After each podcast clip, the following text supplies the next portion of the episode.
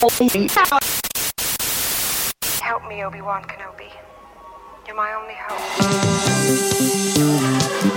Bienvenidos a la cueva del guapa. Aquí solo se habla de Star Wars. The Force is what gives the Jedi his power. It's an energy field created by all living things. It surrounds us, it penetrates us, it binds the galaxy together. It's a trap! We would be honored if you would join us.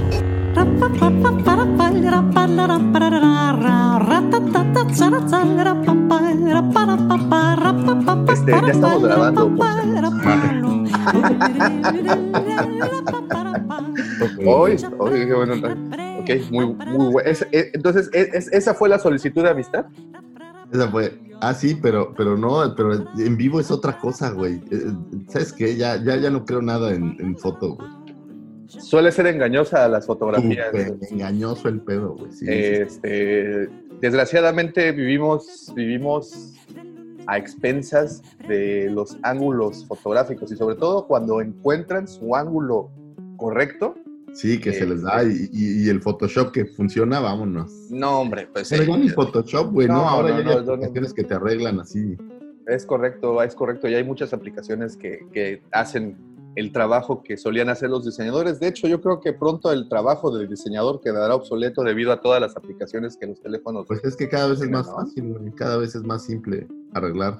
Entre, entre eso y este y que, por ejemplo, eh, hace dos días vi una, una publicación en Facebook que eh, te metes al sitio de la empresa que, public- que, promocionaba, le pones el nombre de tu empresa y en un, tienen un motor o algo eh, que hace que te hagan tu logotipo en menos de 10 segundos. Ya tienes Sí, tu logotipo. Te inventan ahí. Sí, han de tener una base de 10.000 diferentes logotipos y nada más buscan uno y vamos. Así es, entonces, pues ya pronto se van a acabar los trabajos de fotógrafos, porque bueno, también Instagram ha sacado el fotógrafo que todos llevamos dentro. Entonces, Sí. este, Y pues yo creo que toman más fotografías hoy en un celular que...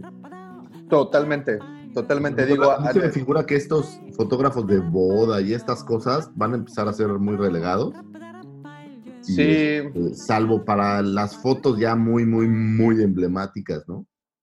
sí, pero- la, la que sales ahí, este, He visto mil veces mis fotos y las, las fotos que he tomado yo y las que toman así de la boda. sí, de hecho, pues estaba la, la ¿cómo se dice? Esta- tenían la costumbre de comprar cámaras desechables o esto y dárselas a los invitados y todo Pero, eso, pues, ya, bueno, pues ya nada más. El, el celular tagueas. les dio la torre a todas esas industrias. Sí, y, y mira, por ejemplo, no voy a decir ningún nombre para no quemar absolutamente a nadie, pero un par de personalidades, no es cierto, una personalidad del medio y su señora con la que se casó, que también trabaja en Medio radio, de, de- de los medios de comunicación, en particular de la radio. eh, ¿Estás hablando de Baby. Face? No, no, no, no. Saludos al buen baby. Saludos a Baby Este, no, eh, vinieron a casarse aquí a Isla Mujeres y en lugar de tener invitados normales, amigos de la familia, de la infancia, compañeros de escuela, de trabajo incluso, lo que hicieron estas personas fue invitar a puro influencer eh, de Twitter e hicieron una boda por Twitter. Entonces, lo que hicieron, te digo, fue invitar a los que tienen más followers, al menos aquí en la región, y hicieron su hashtag boda de, No, pues sí, ¿de, de quién, güey? Ya, ya digo, ya tengo curiosidad. este, chale, a ver si no nos toman el changarro. Bueno, boda de Iñaki Manero, el, el güey de, de ahí de la radio, de, Sí, el güey de las pinches, el, el- oye, el de las trivias. el de las trivias, exacto.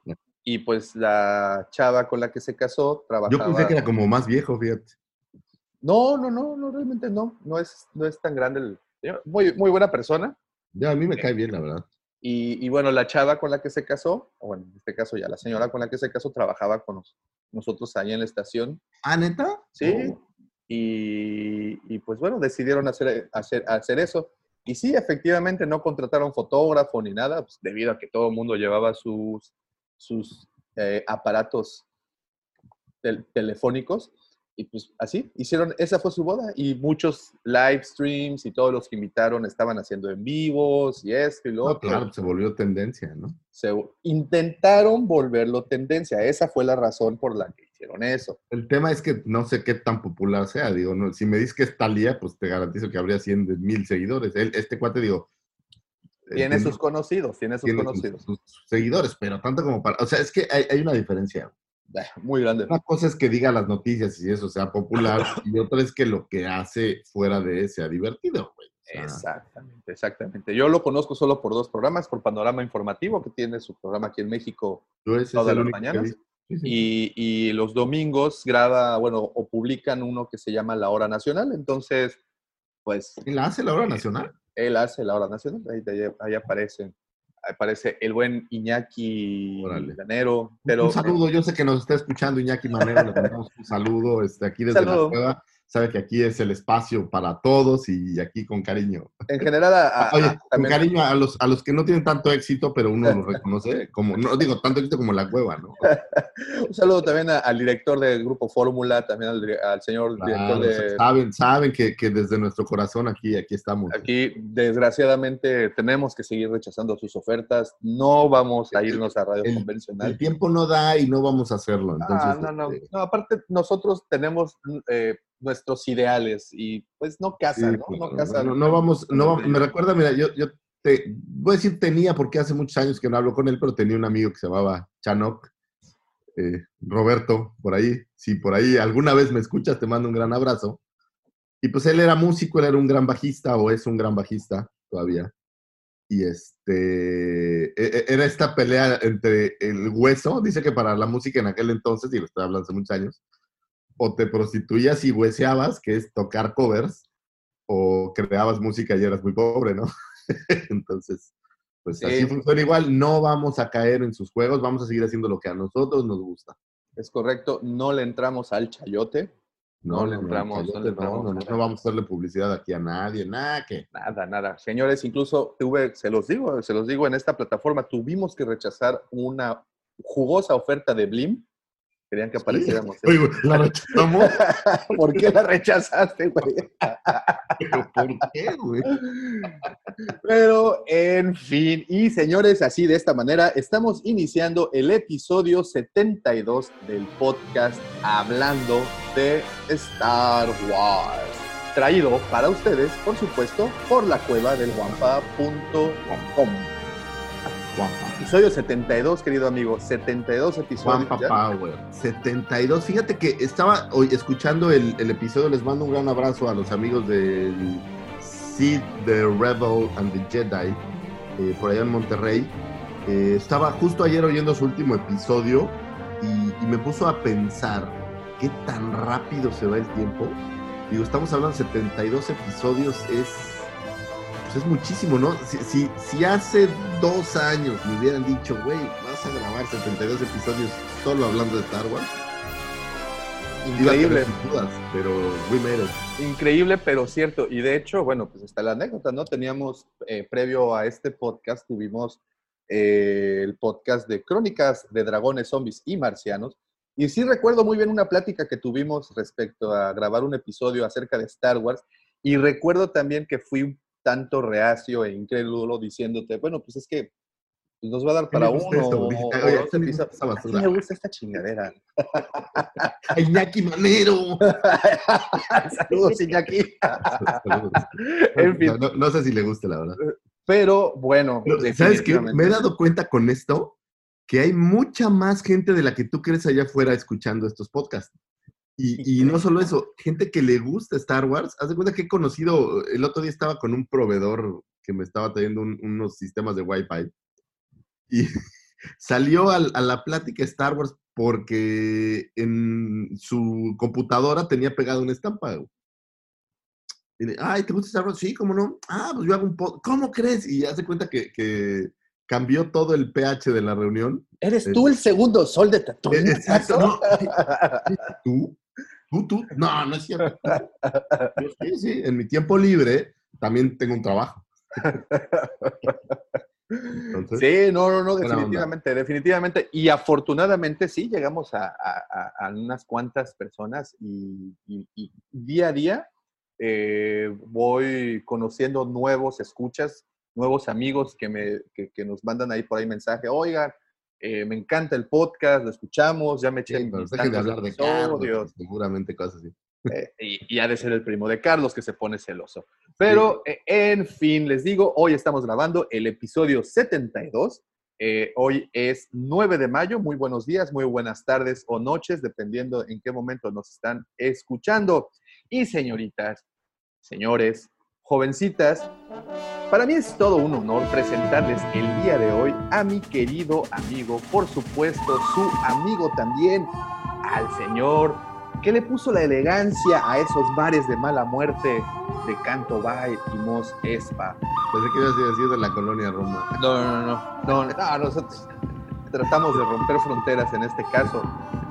El que le denominaron el segundo sol de Tatooine, así es, señoritas, el que inició la chispa de la rebelión en sus corazones.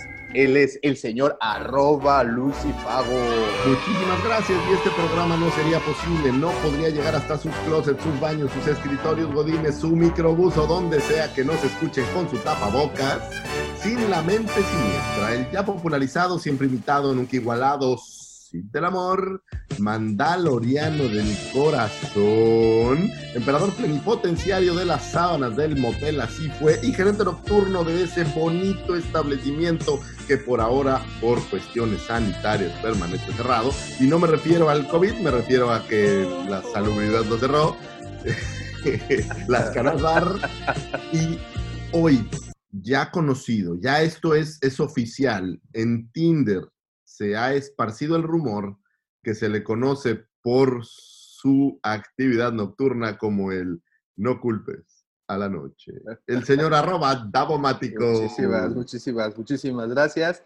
Y también eh, quiero agradecerle a todas las personas que ya hacen el favor de seguirnos a través de nuestras diferentes redes sociales. Como saben, y como bien escucharon al señor Lucifagor, hasta en Tinder, señores, nos encuentran. Eh, pero también por las, por las convencionales como es Facebook, Twitter, YouTube, Instagram. Y sí, también estamos en TikTok. Aunque no se ha subido tanto contenido últimamente, pero ahí estamos. ¿Sabes qué pasa? TikTok, TikTok creo que es. Mi cerebro viejo ya no, ya no da para tanto TikTok. Entonces necesito como, como refrescar mi, mi cerebro. Pero, pero, pero pronto, pronto habrá video. Pronto, pronto, pronto tendremos video.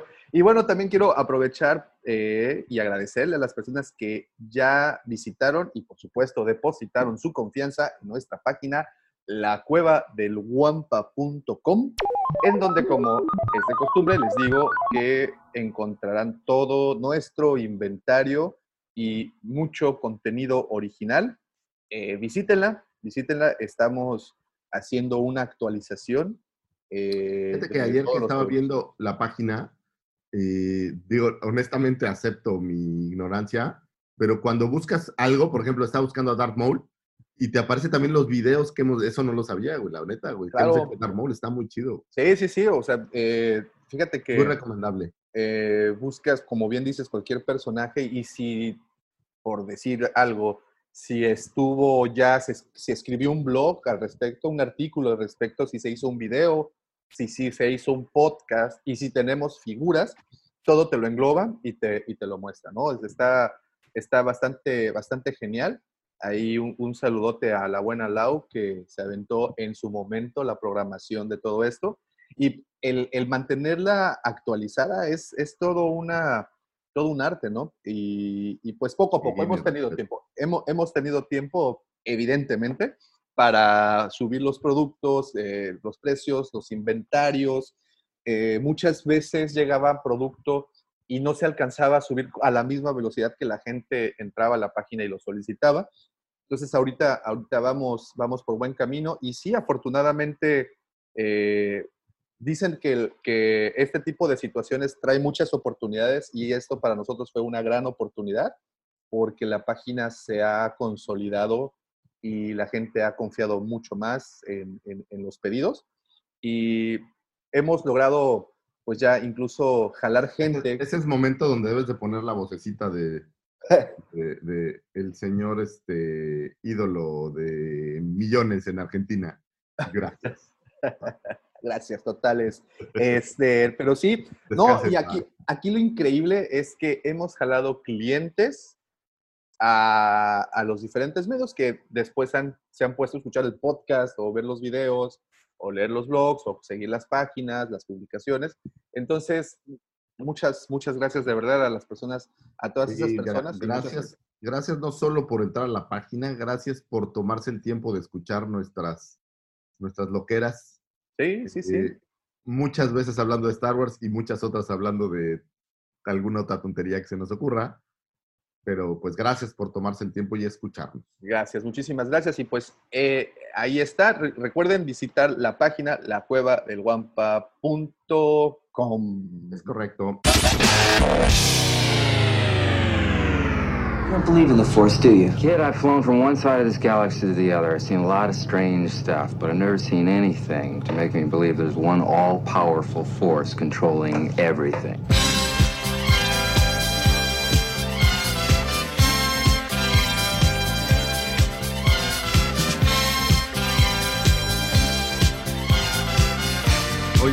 Que esta semana me di a la tarea, que es, es algo que quiero empezar a hacer. Es, es como mi pequeño proyecto personal para aportar a este humilde espacio de algunas efemérides divertidas, no divertidas, pero importantes para la saga. eh, y no imaginarías cómo en todo un año, a estas alturas de la vida, ha pasado toda clase de cosas de Star Wars en un mismo año. O sea, todos los días hay, hay cosas sucediendo. Ahora, sin embargo, eh, traté de agarrar un extracto de lo más representativo y, y te, los, te los voy a aventar así para que, para que lo veas. Eh, estoy hablando eh, de efemérides de esta semana que viene. O sea, de vamos a, vamos a hablar el es lunes el lunes del 11 a, digamos, al 16, ¿no? Que es cuando... al 16, exactamente. Grabamos. Entonces, las más, las más interesantes por ahí. Eh, el, 12 de, el 12 de mayo de 1999 se empiezan a vender eh, en preventa boletos para The Phantom Menace. Eh, estuve rastreando y no encontré una película previa que se hicieran preventas. O- como ustedes saben, el cine, pues normalmente se- era el estreno y ese día te formabas y comprabas tu boleto. Pues aparentemente es una de las primeras películas, si no es que la primera, en hacer preventas. Fox eh, no estaba muy de acuerdo, pero pues Lucas los convenció. Hubo por ahí algunos este, comunicados cruzados. Eh, pero al final de cuentas, una semana antes del estreno salió a la venta los boletos, los vendían vía telefónica o en la misma taquilla, eh, lo cual lo hace bastante memorable porque no se hacía antes, era una cosa que no existía y, y Lucas, como siempre, innovando y demás, pues los convenció y, y obviamente funcionó, funcionó de maravilla. Eh, el 14 de mayo de 1971 nace Sofía Coppola. Eh, como saben, su papá Francis Ford Coppola eh, pues era cuate del, del buen Lucas. Patachísimo. Pero así es. Y su hija Sofía eh, es una directora, tiene un Oscar por ahí por Lost in Translation. Pero lo que la liga con Star Wars realmente, ¿tú sabías que hace, tiene un papel en Star Wars? Claro, en The Phantom Menace, si no me equivoco. De Phantom Menace aparece como Sashay, una de las eh, pues, asistentes de. Oye, eh, eh, eh, ella y su nariz aparecen ahí Sí, también. sí, sí, sí, los No. dos. Los dos, ¿no? Aparecen también. Los dos completitos. Y luego para ahí vamos, eh, un 16 de mayo del 2002, pues se libera el- a nivel mundial el ataque de los clones, eh, la cinta o el episodio 2. Eh, digamos que es la segunda entrega de la segunda trilogía.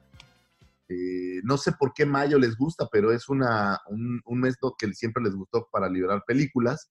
Asimismo, el 16 de mayo de 2014 se libera eh, The Force Awakens, Oh, ok. esto a nivel mundial. Eh, obviamente por ahí ya tuvimos eh, los box offices y demás, pero bueno, vale la pena hacer la mención que esta semana estaríamos celebrando aniversarios de, de la liberación de estas dos películas, curiosamente en un 16 de mayo ambas. Fíjate. Eh, una 2002, otra 2014.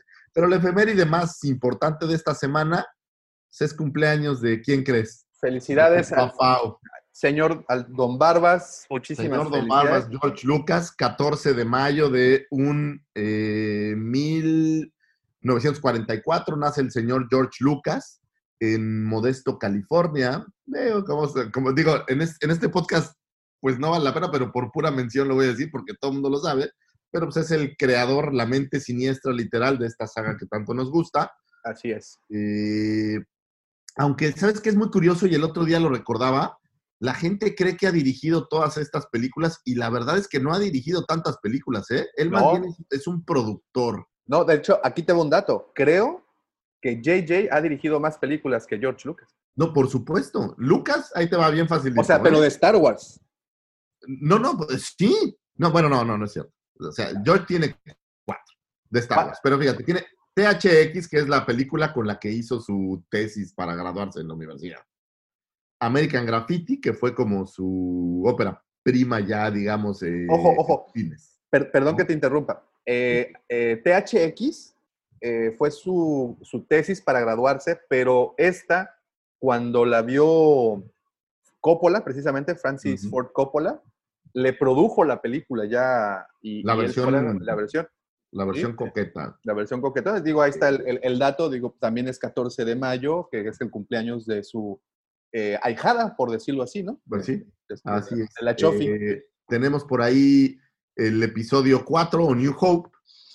Eh, curiosamente te digo, esta es una gran confusión. La gente cree que dirigió eh, El Imperio Contraataca y El Regreso del Jedi, lo cual no es así.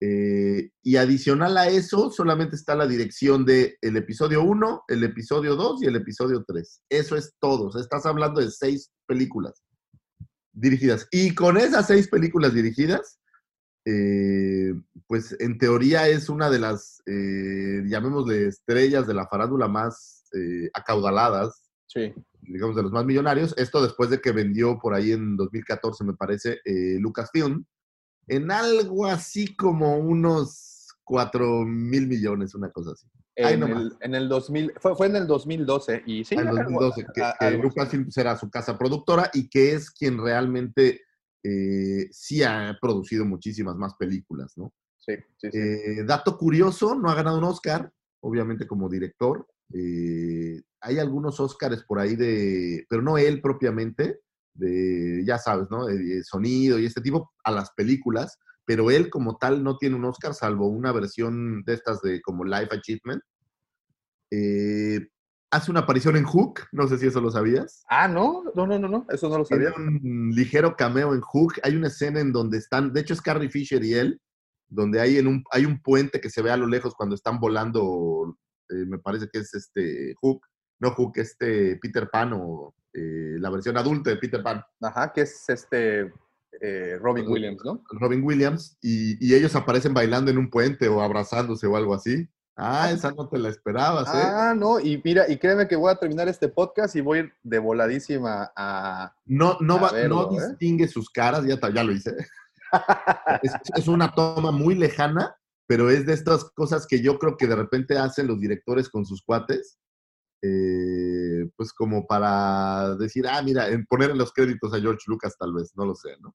Oye, este, nada más un dato rapidísimo. Sí. Eh, ah, platicábamos que hizo THX 1138 como parte de su tesis en la Universidad del Sur de California, que fue de donde se graduó, pero realmente la, la tesis o el proyecto se llamó Electronic Labyrinth THX 1138, laberinto electrónico. Ese fue el nombre que recibió originalmente esa cinta, que posteriormente Ford Coppola, Francis Ford Coppola, se la produjera y la llevara Fíjate ya al cine. ahora, si, si, lo, si tú lo ves en perspectiva, si tuvieras, por ejemplo, American Graffiti, entiendo que, que estuvo nominada a, a muchísimos Oscars. De hecho, aquí te lo voy a decir. Estuvo nominada a Mejor Película. Fíjate. Y la verdad a mí se me hace aburridísima. Es, es aburridísimo. Ahí Yo podemos que- ver. Que si lo hubieran hecho en estos tiempos hubiera sido un fracasazo, ¿no? eh, ahí aparece, bueno, Ron Howard, el director, aparece, pues, Sí, pues aparece Harrison Ford. chavito, aparece Harrison Ford. No, no, no, no recuerdo si aparece Richard Dreyfuss también por Sí, ahí. Richard Dreyfuss, pues es el, es el personaje principal. Richard Es el Dreyfuss. personaje principal y Richard Dreyfuss, quien no lo ubique, es el, el- el principal también de Encuentros Cercanos del tercer tipo. Sí, sí, sí. Es era otra, otra de esas grandes películas de los 80. Y este. Quiero hacer un Ah, TikTok de eso desde la otra vez. y, y bueno, Richard Dreyfuss originalmente había sido considerado como, como Luke Skywalker. Creo, no sé, me da la impresión que era muy chaparrito. No que Mark Hamill sea muy alto, pero- De hecho, hay una frase célebre que, que- que precisamente evoca esa, esa situación.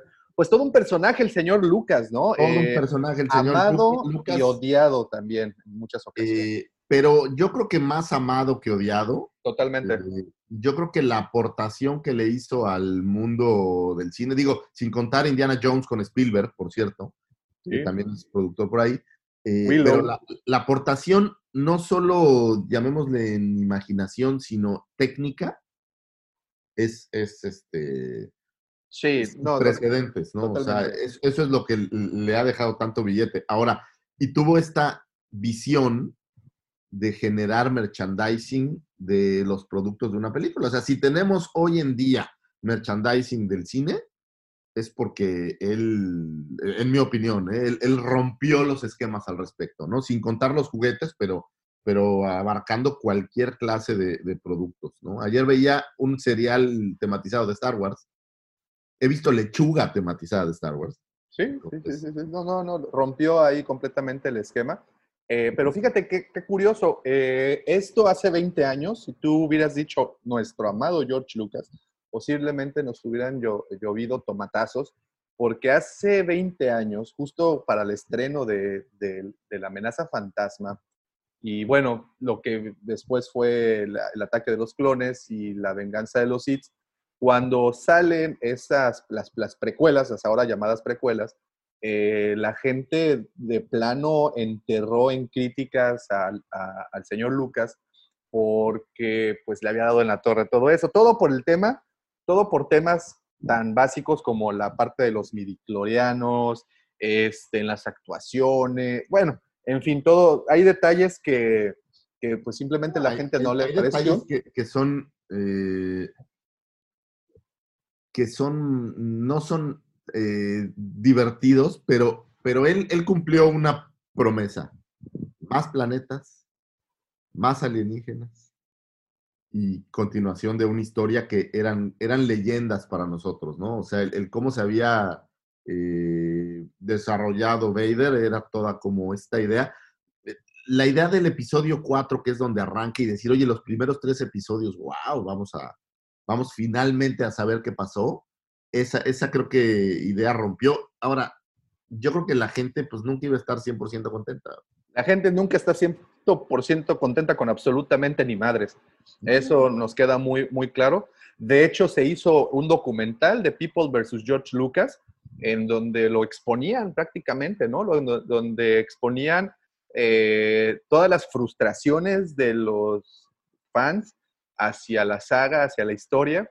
Digo, para que te hagan un documental que digan la gente contra ti, pues ya, Sí. ya está canijo, ¿no? Pero, Pero, pero a veces la gente es muy hardcore. Digo, yo, yo, soy, tú sabes, yo soy muy fan, pero, pero pues no te clavas, nada más odias a Jar Jar Binks en lo oscurito y ya. Oye, que por cierto, hablando de ya, ya no, no, ya es tema para, para, para, para otra, otra situación. Eh, es que en, en el, bueno, ya, ah, Bueno, Continuamos con Lucas. son las efemérides para esta semana. Entonces, si alguien quiere mandarle un mensajito al señor Lucas, el 14 es el día. 76 años cumple el oriundo de Modesto, California, todo lo que se ha creado a su alrededor, tanto, tanto cosas tangibles como cosas que no lo son. Eh, para mí se encuentra en uno de los pedestales más altos de la industria, eh, por algunas cuantas razones, pero creo que la principal es por ser un innovador incomprendido. Esa es... No, y, y- y- totalmente, y tú recuerdas, en los arranques o antes de estrenar New Hope, pues fue muy criticado por todos sus cuates directores. Le dijeron, puta, esta es una basura. Sí, sí, sí. Por cierto, Y sin hay un... embargo, supo dar la vuelta, eh, no se quedó ahí y, y creó, yo pienso, esta es solo mi opinión, pero eh, una de las más grandes sagas que se haya creado en la historia, vamos. O sea, yo creo que se va a seguir hablando de Star Wars Ever, eh, sí. por muchísimos años, como todavía se habla de la Iliada y la Odisea, digo, no que, que las ponga en ese contexto, pero la realidad es que es una historia que no se va, no se va a olvidar fácilmente, ¿no? No es, el otro día alguien decía por ahí que otra, creo que tú preguntabas qué otra saga te gusta, Sí, sí, sí. Y yo no creo que haya otra saga vigente de ese año, o, de, o sea, de los años 70 que al día de hoy siga vigente. No lo creo, güey. No, no, No, sé, no, no, incluso, incluso con cosas que se hicieron recientemente, ¿no? Digo, está la, eh, la exhaustiva discusión y comparación, por ejemplo, con El Señor de los Anillos. Eh, y te digo exhaustiva porque para...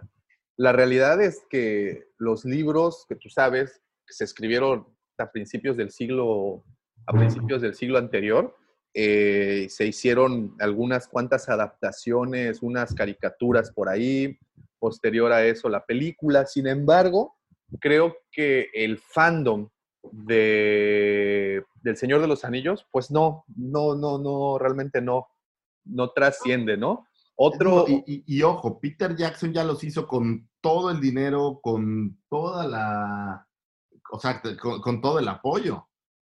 Lo que le- de que lo hizo sin lana, ¿no? lo que le seguiría en, en- en un punto tal vez comparativo por el número de películas, pues Harry Potter, pero pues Harry Potter, que es algo como... Pero hoy, hoy, hoy, hoy, Harry Potter, digo, hay fans de Harry Potter, pero vigente ya no es. No, Por no, y- Las, las, las películas nuevas estas de cómo... eh, de los animales de fantásticos. los animales fantásticos, ni siquiera las relaciones con Harry Potter tanto. No, no, no, no, no, sí, ya son historias completamente alternas. eh, y bueno, ya vi- viene en declive, ¿no? Sí, es Pero, y voy a lo mismo, no son de los años 70, güey. No, O sea, no, no, para nada, para nada. Y bueno, obviamente quien se pone a los guamazos eh, es actualmente su hermano putativo, que es el MCU, que, que- que digamos que es, este, pues como que la única empresa que saca tanta y produce tanto y sigue una saga y sigue una línea de tiempo y sigue una, una lógica y todo eso. Son, pero pues Pero, estás- eh, pero y, voy a lo mismo, no son historias originales. El MCU está basado en cómics que han estado por ahí 40 años. es O correcto. sea, no, no son una historia original que nació para el cine, ni siquiera son adaptaciones de cómics. Así es. Así Aquí, es. como, como la saga de Star Wars, que es hecho para el cine, incluso El Señor de los Anillos. Estás hablando de un libro que ya era muy exitoso. Sí. Sí, sí, no sí. es una película nueva. No, o sea, no, no, no lo- es alguien que se le ocurrió un guion, lo escribió y lo dirigió. Ese, ese es como, en mi mente, una de las grandes diferencias. Estas otras sagas toman la idea de alguien más, que ya era popular, ya era muy popular, tanto el MCU como, eh, vamos, incluso como Matrix, ¿no? Por ahí ya eh, había el cómic antes.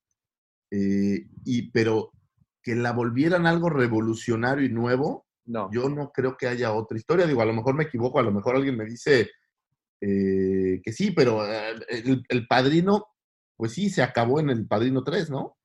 Sí, sí, sí, sí. No es, y ya no está vigente, ¿no? Yo no recuerdo a nadie que me haya dicho últimamente, oye, me chuté otra vez el padrino, está buenísima. Es más o menos que hablamos de Sofía Coppola, que salió ahí dos veces.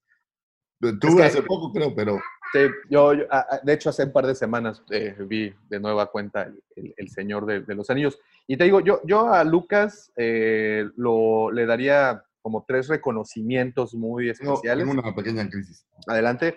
Eh, tendríamos, yo les daría estos tres reconocimientos. El primero de ellos es efectivamente la visión que tuvo para toda la parte comercial, para comercializar su franquicia fue increíble.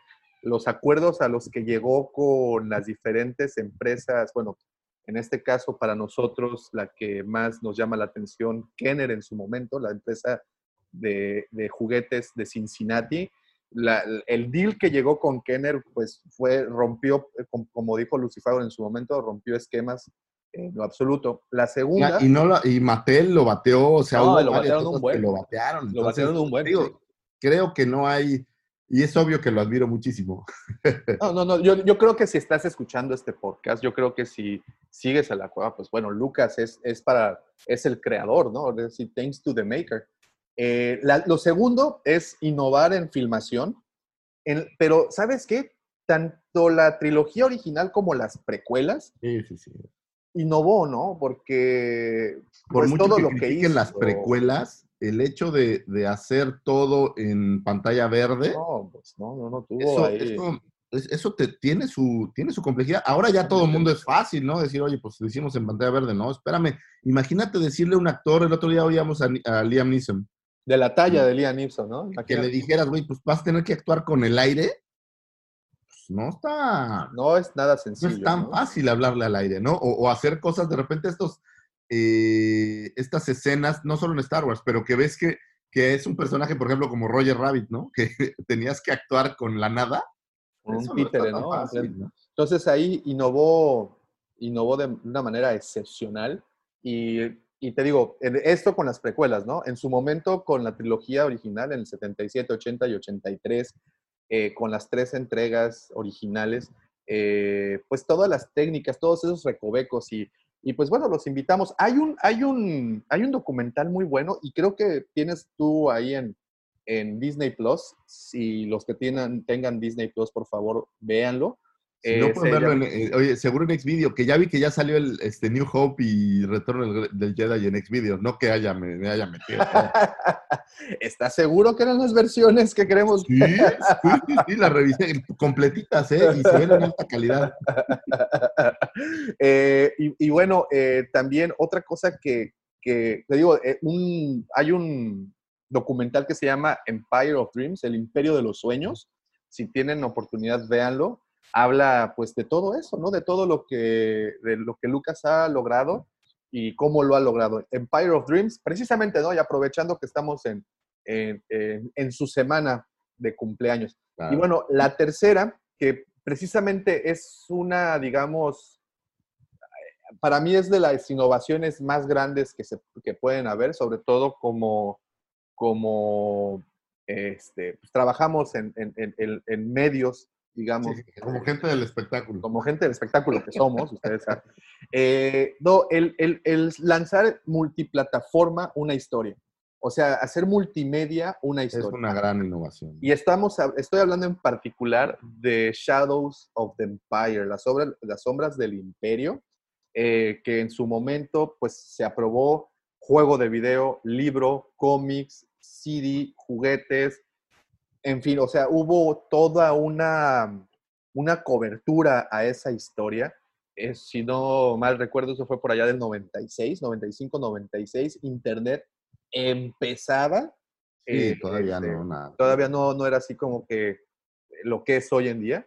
Y, y bueno, el haber logrado eso, el haber tenido la, la- la- la visión para decir, mira, pues es que no solo quiero que eh, veas mi historia, quiero que la leas, quiero que juegues con ella, quiero que te sientas parte de ella, quiero que la colecciones, o sea, Hacer inmersión en la historia por, por varios medios es, es toda una innovación. toda una innovación. Y, y lo que hablamos de Phantom Menace, si es, digo, y lo estuve buscando un buen rato, pero puede ser una de las primeras películas en preventa. Sí, sí. Lo cual correcto. ahora pues, es muy común, ¿no? Que compras la preventa del estreno. Pero en aquel entonces. No, Oye, y, y- nada. y fíjate, y bueno, rapidísimo ya nada más para concluir este desmadre de Lucas, que, pues, al que le mandamos un abrazo, señor don Lucas, en Un serio, abrazo. un George, abrazo. George, estás en mi corazón, tú lo sabes. Si George. hay alguien encima del señor Georgie, yo le digo Georgie porque somos muy cercanos. yo le digo Lucky.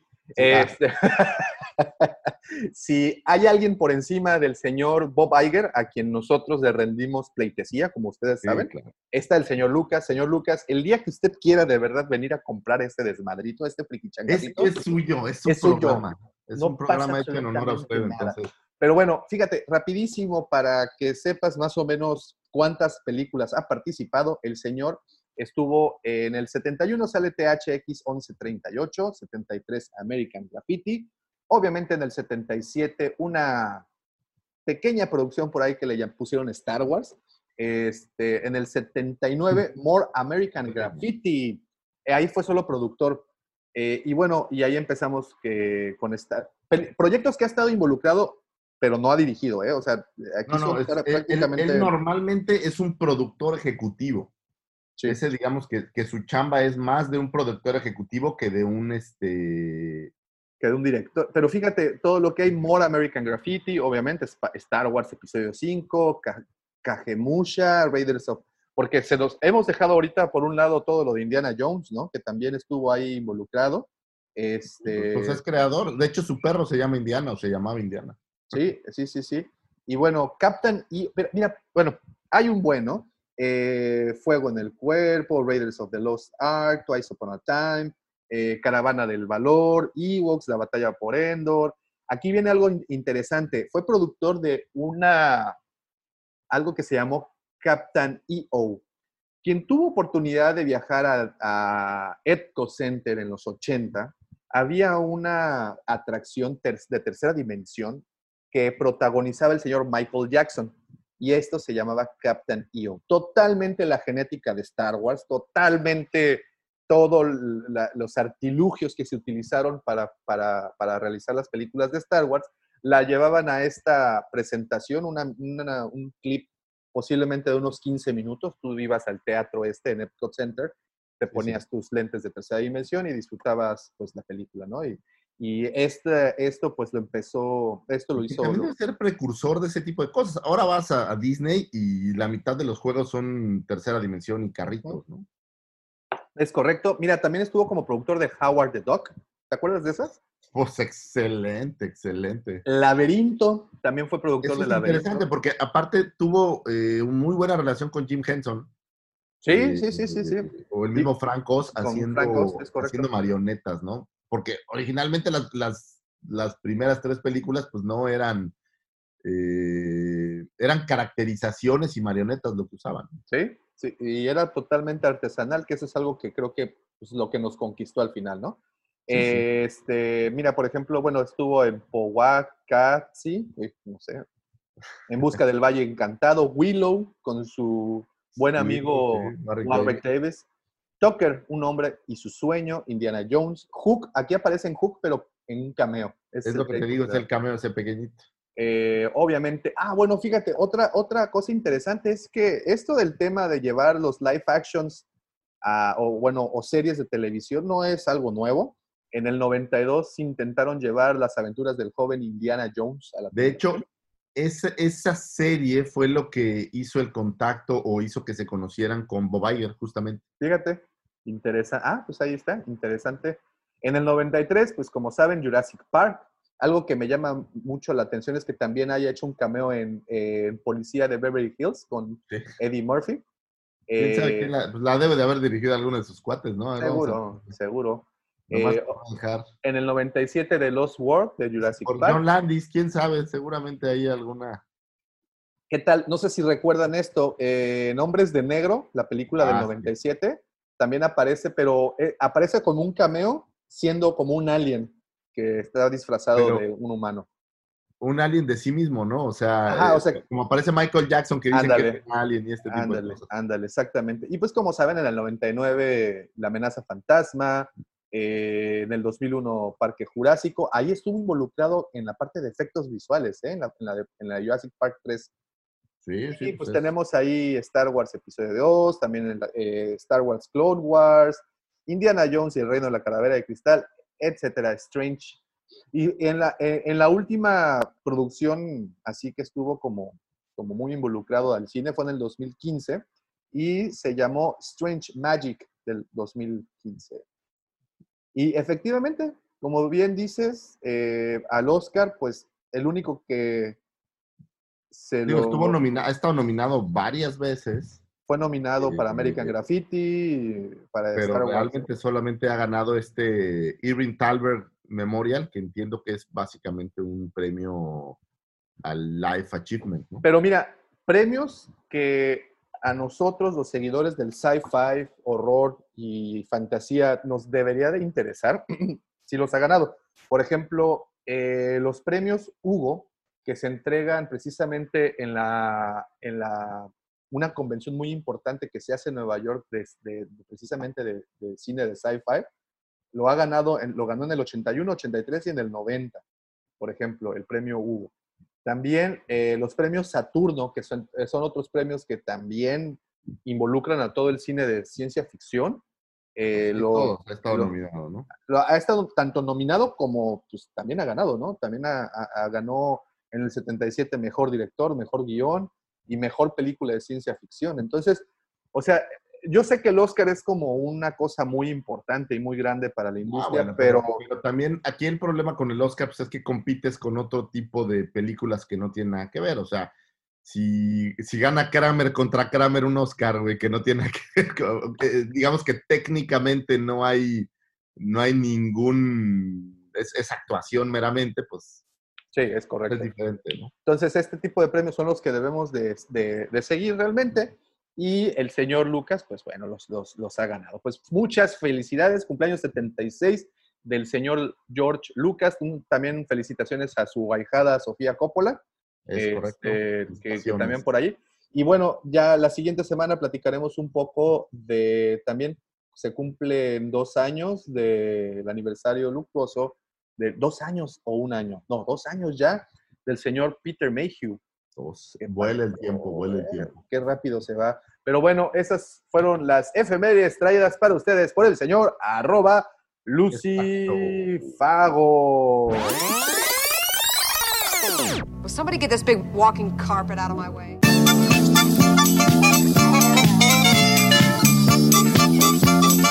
Oigan, eh, también antes de meternos de lleno a las noticias y al tema del día de hoy, que el tema del día de hoy está muy bueno, así es que por favor no se vayan, no le vayan a poner stop a este desmadre. No se desconecten. No se desconecten, por favor, escúchenlo hasta el final, que en serio les pedimos que, que se quede. Rapidísimo, muchísimas gracias a todas las personas que están en el grupo de WhatsApp. Como saben, tenemos un grupo, ya le pegamos a las 100 personas. El cotorreo se pone muy bueno. El día de ayer estuvimos ahí platicando temas diversos, en particular dos de esos temas fueron los, los más interesantes, eh, porque también sabrás que los chismes pues ahí, ahí se comentan y, y- y, pues siempre hay aportaciones de muchos tipos. Está el buen Roger Roger, al que le mandamos un saludote, que siempre está lanzando datos muy interesantes. También el buen Checo, hasta Monterrey, que también está lanzando siempre datos muy interesantes. Y poco a poco se han ido eh, sumando más personas que lejos de solo leer las conversaciones, como es mi caso en otros grupos de WhatsApp, pues, confieso, no, no participo, simplemente escucho, como los de la escuela de mis hijas, por ejemplo. Este, pero en este caso eh, han aportado cosas bastante, bastante buenas. Tan solo el día de ayer platicamos, y digo, va de la mano con lo del tema del señor Lucas. El día de ayer estuvimos platicando del proyecto original de Lucas que se llamaba El libro de los Wheels, eh, que, que es como nace la historia de, de- de Star Wars. Y todas las aportaciones que se hicieron ahí están muy, muy interesantes. Así es que si usted nos escucha y quiere estar eh, pues más involucrado o estar siempre aquí Claro. con ese cotorreo, únase a nuestro grupo.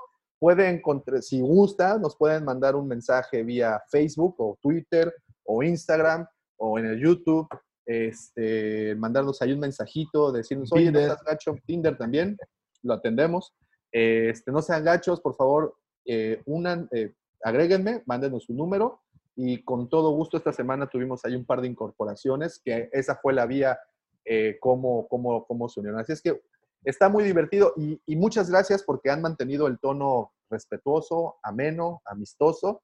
Eh, obviamente sale de repente aquel valiente, ¿no? Que, que dice, pues esa será muy tu opinión, pero yo opino otra cosa, pero siempre se mantiene bueno, se, se va- se vale no estar de acuerdo en algo, pero mientras sea con respeto y mientras totalmente. no sea gandallez, está bien. Así es que Este mundo necesita más, más diálogo y menos... Yo, yo creo que se vale echar carrilla, se vale eh, disentir, quién sabe qué significa, pero se vale. Pero, pero en base al respeto, ese es, ese es lo más importante. Así es, así es. Y, y este grupo afortunadamente lo ha logrado y es gracias a todos sus participantes. Así es que muchas gracias a los que ya están dentro de ese grupo. Y si no lo estás, pues te invitamos a unirte. Mándanos un mensajito con tu teléfono y tu nombre y, y ya con todo gusto te, te unimos.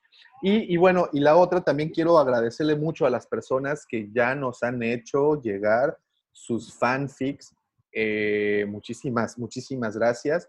Eh, una vez más, voy a, invitarlos a que si tienen la cosquillita de escribir, a que si les llama mucho la atención crear historias y obviamente, al igual que nosotros, son fans de Star Wars, de Hueso Colorado, pues los invitamos eh, a participar en la redacción de un fanfic. Y bueno, esto tiene un propósito. Eh, estas historias las tomamos y las producimos como radionovelas, como audiodramas. Para muestra, pueden encontrar en Spotify ya la primera, la primera producción eh, que se hizo. Un saludo al buen Luis Guillermo, quien fue el encargado o el autor de esta primera. Continuamos, tenemos un par de más que sale, bueno, sale otra esta semana también, eh, del buen Roger Roger, su, primera participación con nosotros. Este, y básicamente para que puedan hacernos llegar sus historias, pues son, son reglas sencillas. La primera regla es que sea una historia original, no copiada, no un copy-paste, no nada, historia original. Segunda, que no rebase las 10 cuartillas, sobre todo por el tiempo de producción, que es bastante. Tercero, que el tono del lenguaje sea familiar, eh, porque al final pues lo vamos a producir y si ustedes mientan madres, pues yo voy a eliminar esa parte y no se va a grabar. Entonces, ¿para qué? Para qué si eh, ustedes tienen bota de carrer, tonero, dijera mi madre, ¿cómo lo hago yo? No. Pues no. Y la, la, la última, pues tiene que pertenecer al, eh, o tiene que estar dentro del universo de Star Wars, ¿no? Entonces, esas cuatro, cuatro reglas, que pues básicamente son sugerencias, eh, son, es lo único que, que les pediríamos.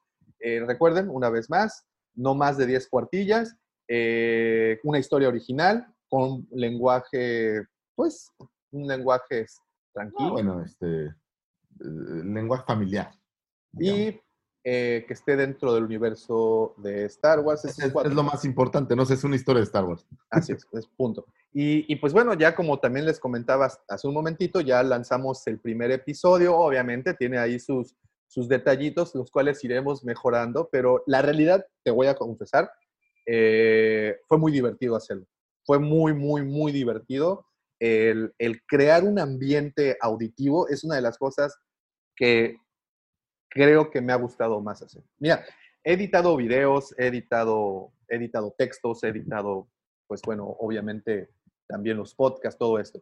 Pero el recrear una escena y solo utilizar elementos auditivos, creo que hace, es un buen ejercicio de imaginación.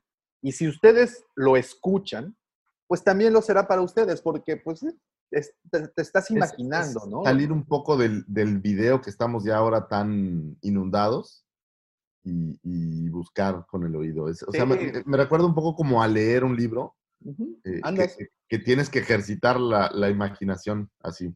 Pues sí, básicamente lo que es un audiolibro, ¿no? Entonces, eh, los invitamos a escucharlo. Se llama El último entrenamiento clon. Ya está disponible. Está, bueno, ahí hay unos links en, en nuestra página de Facebook y bueno, Twitter. Está Spotify, ¿no? Pero está en Spotify, pueden encontrarlo. Es, es cortito, dura seis minutos. Este, pero bueno, es el primer intento. Y, y, creo no, que no es, nos... es un gran intento. Un saludo a la comandante Dousa que... Ah, ¿qué tal, eh? Se aventó ahí la... Prestó, vas a decir, prestó su voz a fuerza. A fuerza. comandante, pero, saludos. Eh, pero, pero bueno, pero se, se, se hizo y, y, y, créanme, está ansiosa ya por grabar la segunda... El, entrega. Segundo, la segunda entrega, ¿eh? Entonces... Mira, también... a, lo mejor, a lo mejor estás hablando de que en un año vamos a decir, ah, el, el número 25, o sea... Oh, imagínate, podcast, ¿no? imagínate nada más. Así es que los invitamos, por favor, si ustedes están ansiosos de hacer esto, mándenos sus historias y con todo gusto, con todo gusto los vamos a empezar a producir. Eh, una vez más, busquen en Spotify, se llama El último entrenamiento clon. Oye, y pues han sido semanas muy extrañas. Estas cuarentena, pues digo, ya está hasta además de escribírselas. Y ¿Estás pensaba. de acuerdo que es, que es algo en tu vida que, que, va a marcar un antes y un después? Porque es un parteaguas. Siempre vas a hablar de. ¿Te acuerdas cuando estuvimos en cuarentena? Sí, sí, sí, sí, sí, es un parteaguas. ¿Te acuerdas del, de ese verano en cuarentena? Sí, todo para una película, ¿no? Y, y, ¿Te acuerdas cuando... del año que, que, perdiste por estar en cuarentena? pues sí, efectivamente, eh, y, y, y, pensaba, yo en serio creía que las, la información pues iba a estar así como muerta. Sin embargo, la información ha bullido, ha estado en ebullición todo esto. Y noticias tanto muy interesantes como, como revelaciones bombastic, fantastic, porque, pues bueno, se han, se han este, ahí dado a conocer muchísimas cosas. Y creo que quiero empezar por la que se dio a conocer justamente el día de ayer, 8 de mayo, viernes 8 de mayo. Este, regresa el actor, te- no- no- siempre se me olvida su maldito nombre, Temuara Morrison, ¿se llama? ¿Sí? A ver, no voy a confundir porque, híjole, luego me...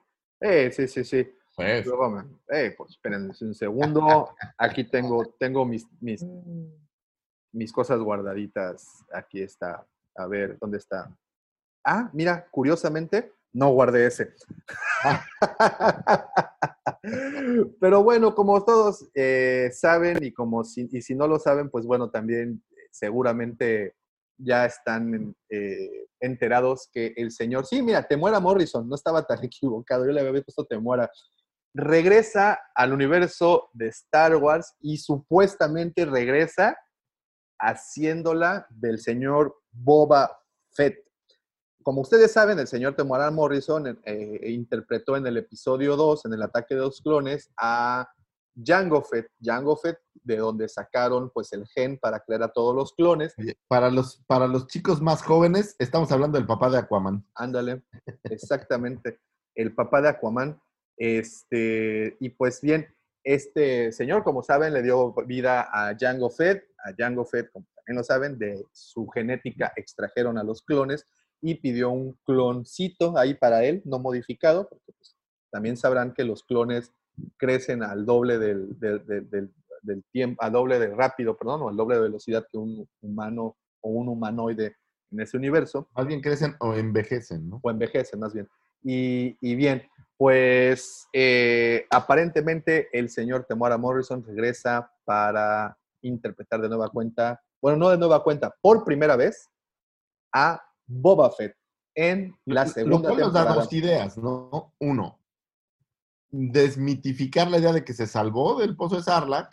O dos, puede ser cualquier clon que se, que se viste como Boba Fett, ¿no? Ese es, ese es mi punto. Y, bueno, este, esta noticia la dio a conocer como exclusiva el sitio The Hollywood Reporter. Y como les digo, fue así, nuevecito. Eh, El, el- el artículo está escrito el día 8 de mayo y sale a las 2 de la tarde esta, esta información. Ahora, eh, aquí lo, lo interesante es que este, dices, bueno, podría ser un clon. ¿Qué tal si no es Boba Fett? ¿Qué tal si es un clon? Ya por la línea de Todos tiempo. los clones son Boba Fett. Sí, pero, pero por la línea de tiempo, pues eh, los clones a la altura del Mandaloriano, pues vemos que los clones, de hecho, no tiene mucho, tendrá uno o dos años aproximadamente, que oficialmente eh, aceptaron a Rex como parte del canon al aparecer un viejito eh, Claro, en el regreso En del el- Jedi. en el regreso del Jedi y a este, a este barbudo con barba blanca lo, lo relacionaron de inmediato con el Rex que aparece en Rebels, ¿no? ¿no? En. Rebels, una- una- un personaje muy parecido, bueno, al menos el rostro muy parecido, y ahí en ese momento se empezó a especu- especular si era Rex y esto. Pues la línea del tiempo la da perfectamente. Entonces, si el Mandaloriano ocurre cinco años después, cuatro o cinco años después del regreso del Jedi, pues no es Temuera Morrison quien tendría las... Pero no te olvides de una cosa, ¿no? También tienes estos clones, o sea, Rex no es el último clon que se produjo. No, no, no, no. Entonces, a lo mejor podrías hablar de que uno de los clones más jóvenes que se produjeron, pues, digo, crear ideas no es, no es difícil, ¿no? No, no, no, para nada. Digo, aunque yo creo, honestamente, pues que van a, a destrozar el mito de que murió o no eh, Boba Fett, que entiendo que hay cómics donde ya lo, lo describen muy claramente, pero digamos que en el canon pues todavía no, no es claro, ¿no? Por ahí estaba leyendo algo de que Dengar lo salva y una cosa así, pero... Pues hay muchas especulaciones. O sea, mira, por ejemplo, está, y digo, siempre traigo a colación los libros de Aftermath porque pues tocan muchos puntos y uno de ellos, de hecho, en el segundo libro, en el que se llama Deuda de Vida, aparece un fragmento. Tienen estos interludios entre, entre capítulo y capítulo que pues cuentan historias alternas a lo que está pasando en la, en la línea eh, en la línea principal y hablan de un comprador que entra a una tienda de chatarra en Tatooine y compra una armadura toda destruida, toda ahí maltratada, una, una armadura mandaloriana que habían, y ahí cuando te enteras que esa armadura la encuentran en las dunas del desierto de Tatooine y pues obviamente tu mente viaja al, al momento de, de, de Sarlacc, ¿no? Eh, entonces, ahí Bueno, empiezan Ro- las... Roger decía, ¿no? Cuando cae el Sail Barge, mata a Sarlacc.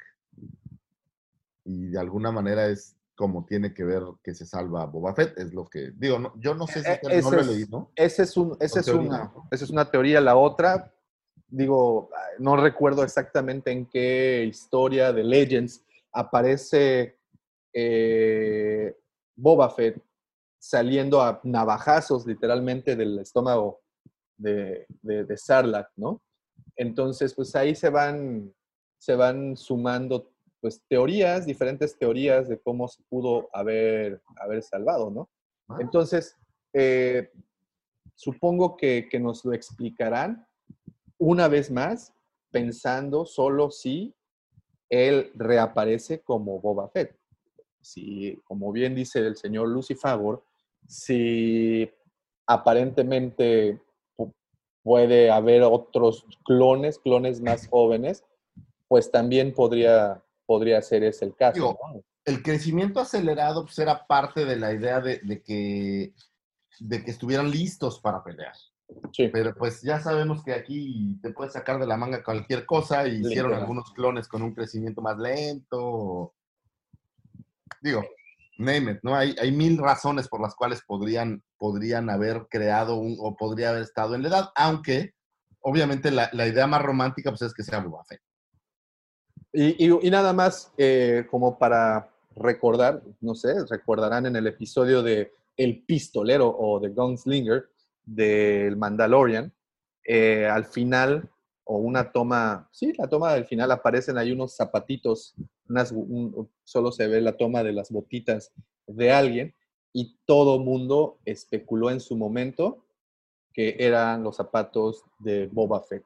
Y la segunda, cuando, no recuerdo en qué capítulo fue, si en el penúltimo, eh, o, en el, o en el, ay, no recuerdo, cuando baja por primera vez Mando a, a la guarida, creo que es la primera vez que baja Mando Es el segundo, ¿no? Cuando no entrega el child, según yo. y baja ahí con los demás, man- con los demás mandalorianos.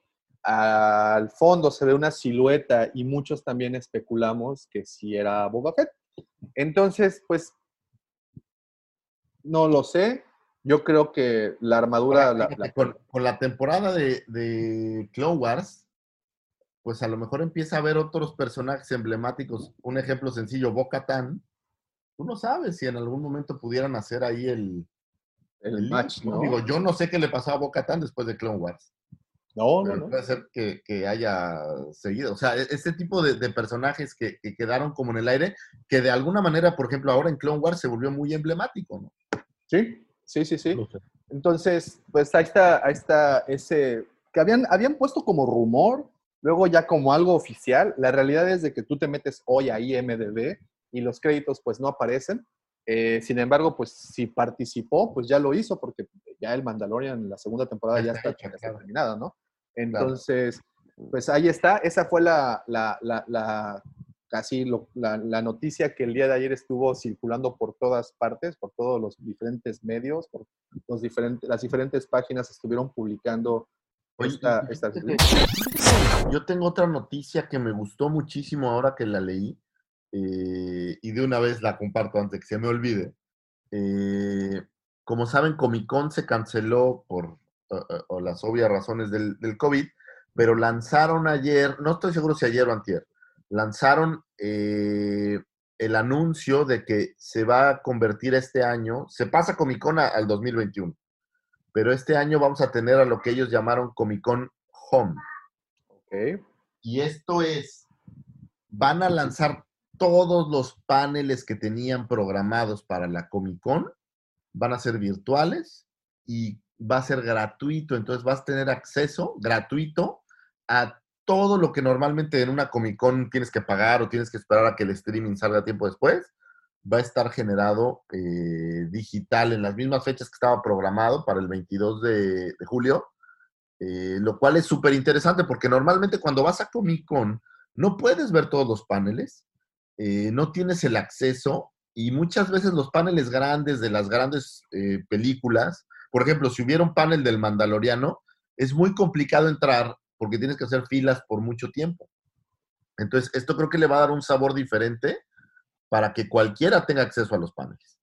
Fíjate, y qué inteligente de su parte, porque lejos de enajenar a los fans de la Comic Con en particular, pues va a generar fan, nuevo fan, ¿no? En va a generar nuevo.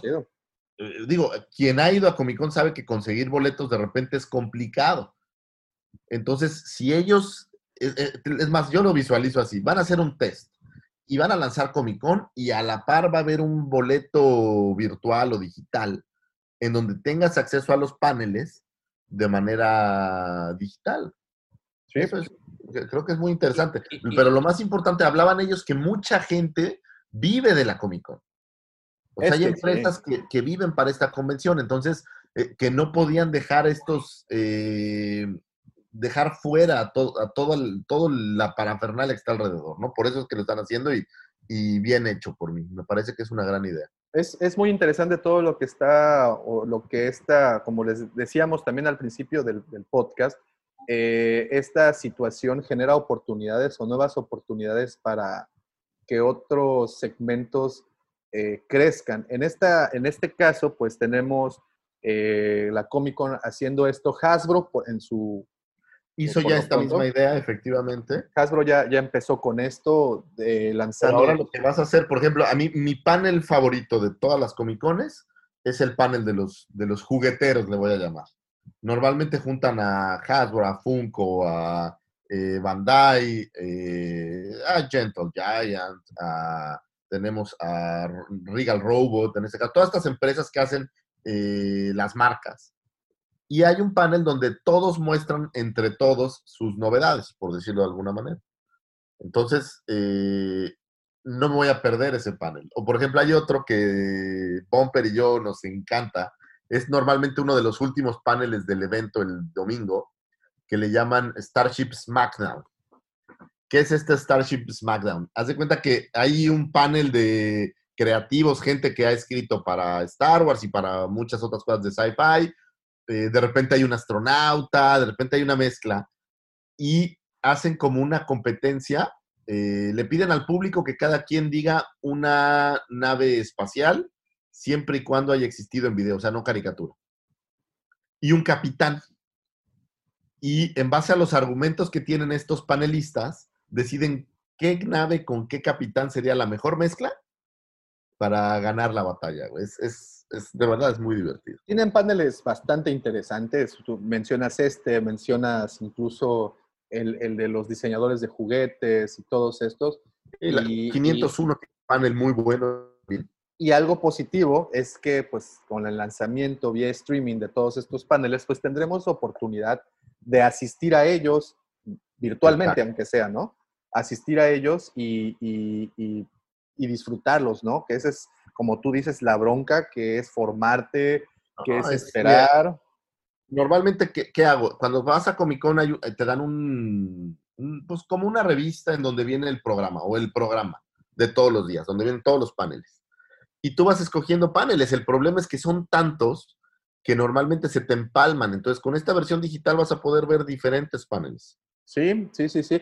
Y fíjate, bueno, y hablamos de que Hasbro ya está haciendo lo, lo- lo propio, eh, lanzando, eh, la intención es de que los primeros viernes de mes lanzarán un live stream, igual como lo hicieron el primer viernes de mayo, mostrando lo que viene, sobre, todo la parte de Hasbro, Hasbro Pulse, ¿no? Eh, el, viernes anterior, pues ya mostraron ahí un- unas cuantas cosas que, que saldrán. Eh, y así han estado convirtiendo paneles. El día de ayer, tan solo el día de ayer, la D23, como ustedes saben, la convención de Disney o la convención que ofrece Disney para todos sus fans, el- la D23 lanzó el día de ayer, viernes, un panel que se llamó eh, Cast Reunion Challenge, en donde reunieron a todos los actores de doblaje de voz, como la señorita Ashley Eckstein, Mark Lantern, todos los que, los que están involucrados. Con un segundito, tengo el, el refil de café. No, no, está bien. Qué envidia. Sí, este, hicieron este panel virtual en donde entrevistaron cada quien desde su casa.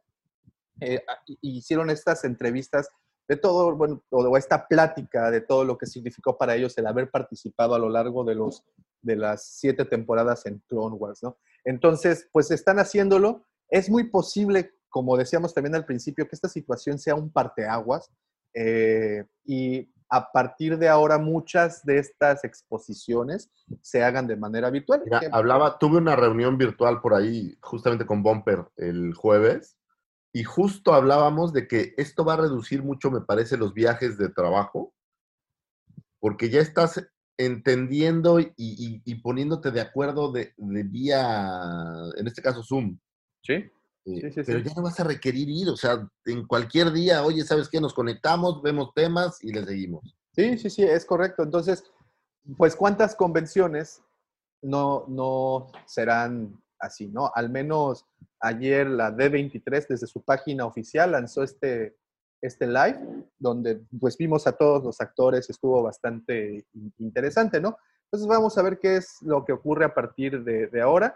Y sí, efectivamente, a esperar lo que la Comic Con nos muestre, pues ya, ¿qué es? ¿Ya el próximo mes? ¿En dos meses? En julio. En julio, ¿no? Entonces Julio ya... 20 digo, normalmente hubiera empezado de esa semana, a ver, Y, y bueno, mientras el señor Lucifagor busca, eh, pues tuvimos esta semana pasada, el 4 de mayo, por cierto, felicidades a todos. hubiera sido el 22 es miércoles, entonces el miércoles 22 de julio hubiera sido lo que llaman el preview night, que es esta primera noche donde dejan entrar a quien pague el preview night a ver los stands antes que todos. Eh, que al principio era como muy exclusivo, ahora va tanta gente, güey, que es lo mismo el preview night que el día siguiente o cualquier día, al menos en mi opinión. Nada más y esta. sería del 22 hasta el domingo de esa semana. En este caso entiendo que va a ser el 22, 23 y 24 el rollo de los paneles. Entonces, este, pues bueno, va- vamos ahí ya tendiendo esta tendencia. Les digo, la D23 hizo lo, lo- lo propio ayer desde su página y, y pues a ver, a, ver, a ver qué ocurre. Vamos a tener oportunidad de visitar más convenciones virtualmente, porque bueno, no creo que las dejen de hacer, porque como bien dices, No. hay gente que vive de, de- de eso, ¿no? Entonces, No, lo que yo creo es que va a cambiar un, un poco el formato, eh, y, pero esto es un breakthrough porque hay mucha gente que vende cosas ahí. Sí. Y por ejemplo, me ha pasado tener en mente, ay, ¿te acuerdas que vi en la Comic Con? Irlo a buscar y no encontrarlo a veces.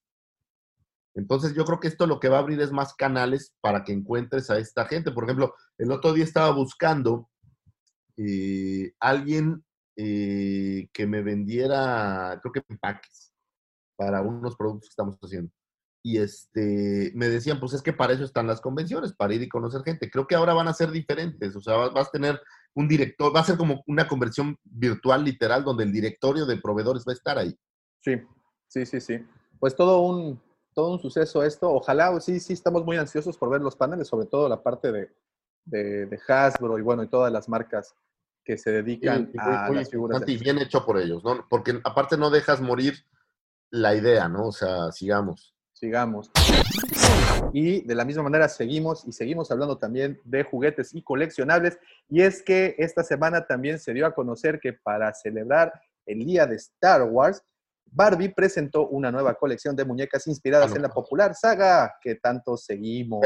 Ojo, ya habían presentado eh, tres Barbies estos eh, a finales del año pasado, que era la, la Barbie tematizada de Vader, tematizada de Lea de New Hope y tematizada de Ar- Artú. Y entonces Mattel, viendo el éxito de estas figuras, que no son baratas, o sea, estuvieron en dos mil pesos, dos mil quinientos pesos, eh, está sacando cuatro nuevas eh, versiones. cuatro nuevos modelitos. Y en mi mente solo digo, hijo. Pues mira, tienes a la que está inspirada en Rey, tienes la que está inspirada en Chewbacca, tienes la que está inspirada en un Stormtrooper y tienes la que a mi parecer se llevó las palmas, es la que está inspirada en C3PO, porque le dieron, ajá, como todo un, un aire setentero. ¿Te acuerdas de las películas de Justin, Justin, eh? De Austin Powers? ¿Te acuerdas que aparece, a- a- aparece, si no me equivoco, es Beyoncé, ¿no? Quien aparece ahí. En la, en la de Gold Member, sí. Y aparece precisamente enfundada en un traje dorado con un afro, ¿no? Sí, claro. Pues yo creo que es la- realmente la inspiración para que la yo recuerdo mucho Austin Powers porque Bumper tenía una bomba de vacío. Como... Bueno, no, mejor ya no les cuento.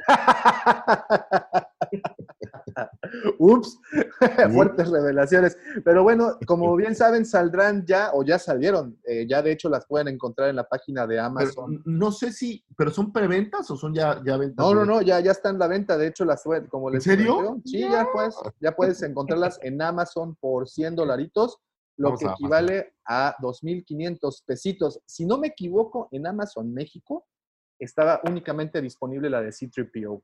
Pero, A ver, vamos a ver. que Ahorita te lo confirmo. El día, el día de ayer te digo que que estaba, estaba ahí revisando, y si no me equivoco, aquí en México, ¿eh? porque bueno, supongo que... A ver, la de Tripio sí está, 2.499. No, también está la de Rey. Ah, pues ahí está. Eh, de hecho, están nada más esas dos, fíjate. Sí, te digo que se terminaron bastante... bastante Oye, pero estás hablando de, fíjate, 2.500 pesos. Si quieres tener toda esta colección, estás hablando de ya casi 20 mil pesos. Sí, sí, es una, una, una, la- una lanita y populares. Barato, ¿eh? barato no está, eh, papá. A ver, vamos a ver, ¿sabes quién? A ver, ¿en cuánto las tiene Entertainment Earth? Nomás por... Ah, nomás la- soy, soy eh, metiche de tiempo completo. En 100 dólares seguramente anda, ah, deben de andar ahí. Este, y bueno, y, y muñecas muy populares. Tuvimos oportunidad de tenerlas ahí exhibiéndose en el stand de la mole. Sí, y- 99 dólares. Y la gente llegaba a preguntar por ellas, en ¿no? Entertainment Earth están todas, ¿no? Ahí sí. Y, y sí conocimos un par de personas al menos que se llevaron las tres de Guamazo, ¿no? De que sí las querían ya. ¿no?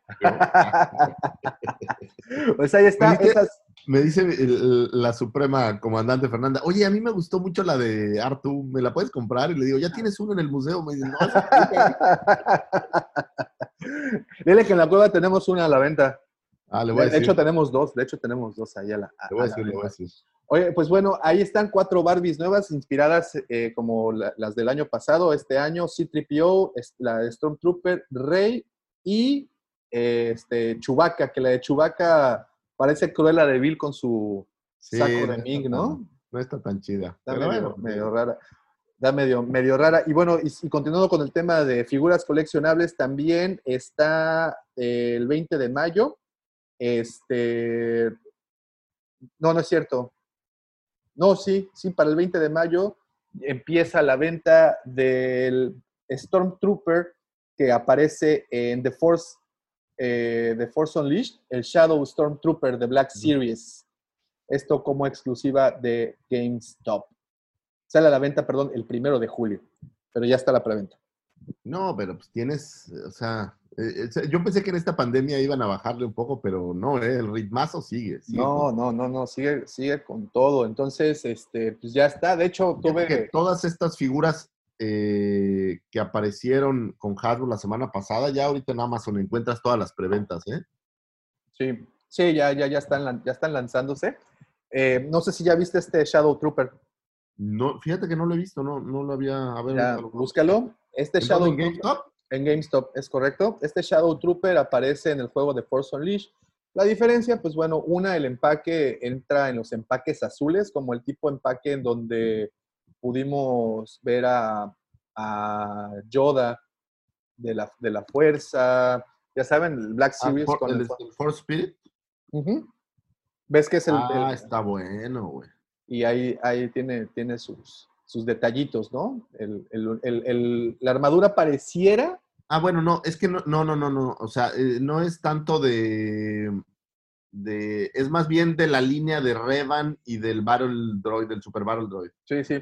O sea, pero me refiero, el empaque azul me, me recordó al de Yoda. Sí, pero es estos que les llaman ellos Gaming Grades, Ujú. Sí, que sí. por ahora solamente incluyen a, Ra- incluyen a Revan, al morado, y al Super, o no es Super, pero al, al Battle Droid este rojo. Sí, y bueno, y actualmente al, ahora, y ahora ese. ¿no? al Shadow Trooper. Este, si no me equivoco, 20 dolarucos, ¿verdad? A ver, ahora verás, ahora verás. Está en 24.99. 4.99, pues ahí está. Ya tenemos. A ver, y si pues vamos a buscarlo en Amazon nomás por no dejar, ¿no? Pues es que creo que es exclusiva de GameStop. Pero ver, luego, ya Luego las, sale. ya las exclusivas me cae que. Podrías no- buscarla no está en Amazon. en eBay. En eBay seguramente también ya salió algún listo que ya, la, Sí. ya lo, lo va a poner a la, a la- a la venta. Vamos, a, vamos a pedir unos. Pues ah, ahí está, esas son las dos, los dos este, novedades que saldrán en figuras coleccionables, tanto las Barbies como el Shadow Trooper. Y continuando con la situación del entretenimiento y los juegos, también eh, sabemos, esta semana se dio a conocer que eh, habrá una expansión del juego Jedi Fallen Order. Esta, habíamos platicado ya hace dos semanas, sí, bravo, Bravo. muy bravo. Bravo. Habíamos platicado hace dos semanas que estaban buscando ya un desarrollador de historia, estaban buscando ya un escritor para empezar con la segunda entrega de este mismo juego. Este, y pues bueno, continuando con esta misma información, pues habrá una expansión. Eh, si no me equivoco, será para el modo arena, en donde básicamente solo es soltar madrazos, ¿no? Sí, está, está, está interesante. Oye, me recordó ahora que estaba viendo en, en la plataforma de Apple una serie que se llama Mythical Quest. Ok. Myth Quest, que es, eh, trata de, de lo que sucede en una oficina que, que donde, donde se está creando el juego más grande de multi de, de internet, por ejemplo, como el Fortnite, Ah, ok, ya como un MO. ¿No? como un Massive MMO, Online. pero, pero que se llama Mythical Quest, y trata de, de todos los personajes que están involucrados dentro de la creación del juego. Está buenísimo. Buenísimo. Ahí está. ¿Está en, la plataforma? Después de pasar por, por Netflix y por Amazon Prime y ya desestimarlos, ahora veo Stars y la plataforma de la plataforma de Apple que está buena, ¿eh? Estaba viendo Sí, sí, sí. esta serie de Sí. eh, qué interesante serie. Imagínate un futuro en donde todo el mundo es ciego. güey. Sí, sí, sí. Es donde aparece este Jason el- Momoa, el ¿no? Jason Momoa. Momoa. Bueno, yo estaba viendo The Amazing Bueno. Stories ahí. Está buena, también vi este, Amazing Stories y no me acuerdo qué otra cosa estaba viendo, pero están, pues, están haciendo cosas bien, la verdad. Bueno, pues hasta Netflix nos dejó noticias. Esta semana avisó que incrementarán sus, co- sus costos. Ah, gracias. No, te digo la verdad, yo ya no veo Netflix. No, Ya me perdió. No, no, un par de lo ve cosas nada más. porque le gusta Peppa Pig, pero yo la verdad es que sí, no, no, no. no. ya no, nada. Ya nada. Netflix nos está, nos está perdiendo poco a, a poco. Y ya incluso te digo, Amazon Prime ya lo he empezado a dejar un poco. No, Amazon Prime todavía sí me tiene ahí. Hay unas series, por ejemplo, The Office, no la puedo, no la puedo soltar. Se me hace una Es bueno. cosa muy, muy chistosa. Bueno, y continuando con el tema de videojuegos, también se avisó que para finales de este año aparecerá el juego de Vader Inmortal. Ustedes saben, este juego de realidad virtual que se mostró, de hecho, en la- en- el año pasado. eh, va directamente para la PlayStation Store, para el PlayStation VR. Así es que si tienen su PlayStation y lo tienen eh, con este update de Ese es, la ese es un ganchazo, ¿no? Porque si eres Xbox como yo, uf, te, te dejan en sí. un problema. Aunque supongo que eventualmente estará con Xbox. eh, va- va. Pero ¿Quién no sé. Fíjate ¿Quién que, digo, yo tiene mucho que no, no tengo ningún dispositivo como alguna vez lo fue la versión esta virtual de Xbox. No sé si todavía lo incluye. No, es muy, está, está interesante lo que están tratando de hacer ¿Cómo con... llamaba? ¿Tú te acuerdas? La madre que ponías arriba de la tele que detectaba movimiento. El, el Kinect, claro, el, el Kinect. ah, el Kinect, exacto. Pero no sé si todavía, digo, en No, el Xbox nuevo ya no hay. No, no, no, ya no lo tienen. No, fue, fue un, una de esos... eh, va directo para el Museo de Fracasarama, ese Kinect. Pero, Bueno, oye, había cosas buenas. Había un juego de, Sí, sí, de sí. espadas que estaba muy bueno. había cosas interesantes, Ah, pero bueno. no, no, no, no, no, no jaló. Y ahora pues viene este, esta experiencia que no es tanto juego, sino es más como una experiencia, eh, lo de Vader Inmortal. Al momento van a entregar, ya entregaron dos episodios, está un tercero por entregarse, y si obtienes el juego vía PlayStation VR, este, pues te venderán en los tres episodios ya listísimos. Entonces, ahí está la nota. Ahí está esa nota bastante interesante para todos los videojugadores, pues también ya tenemos esa, esa, esa novedad. Y bueno, continuamos con la información. Bueno, un suceso bastante interesante se dio esta semana eh, cuando en Canadá, curiosamente, fue detenido un Stormtrooper como usted lo escucha. El día lunes, precisamente 4 de mayo, supongo que un fan o una fan, en este caso, para festejar eh, esta fecha tan interesante, este, pues esta fan se disfrazó, se cosplayó como un Stormtrooper y las personas en, en una pequeña ciudad que se llama Lethbridge, esto es en Canadá, como les digo, empezaron a reportar que había alguien armado. Entonces, cuando la policía llega, se encuentra con un Stormtrooper, literalmente. Había una, una chica disfrazada de Stormtrooper y pues portaba el blaster, que evidentemente era un blaster, pues, es, un, es un juguete, una réplica. Sin embargo, yo supongo que el realismo de estas armas, pues muchas veces pueden confundir a la gente. No es la primera vez que ocurre algo algo parecido. Habíamos también escuchado hace un par de años alguien que incluso se volvió ahí como todo un movimiento, eh, un, un change.org, en donde solicitaban que por favor prohibieran que se disfrazaran de Stormtroopers para salir a pedir Halloween. Y es que, bueno, entendemos también la situación que viven eh, en los Estados Unidos y supongo que en, en, en, cierta medida también en Canadá, en donde pues todo mundo ya le teme a las personas, eh, pues bueno, todas las situaciones que se han dado, ¿no? Con, con las armas de fuego.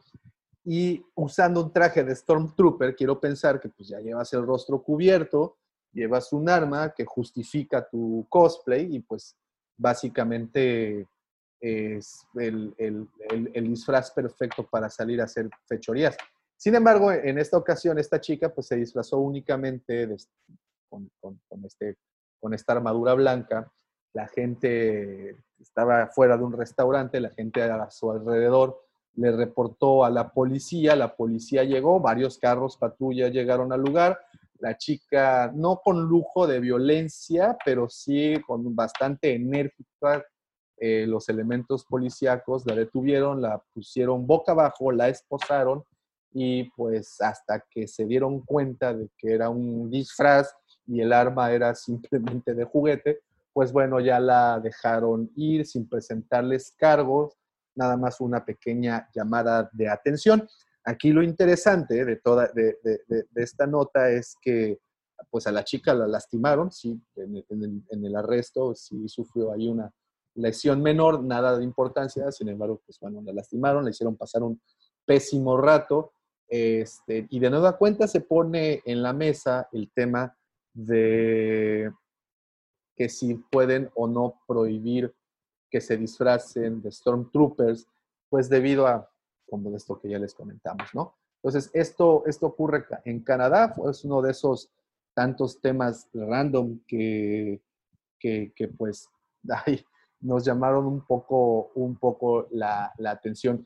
Otro tema random digo, aprovechando también este momento, es que de nueva cuenta, como ustedes saben, el señor Harrison Ford es muy aficionado o es aficionado a, este, a volar aviones. Eh, oh, ok, ok, ok.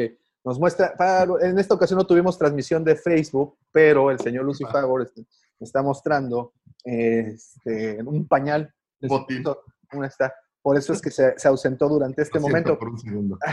Oye, eh, pues tú, tú sí sabes que el señor Harrison Ford es conocido, es un piloto conocido, ¿no? O sea, ¿Sí? él es muy aficionado a volar aviones, incluso en sus películas, digo, pues es el piloto del halcón milenario, pero pues tiene películas como esta de Air Force One.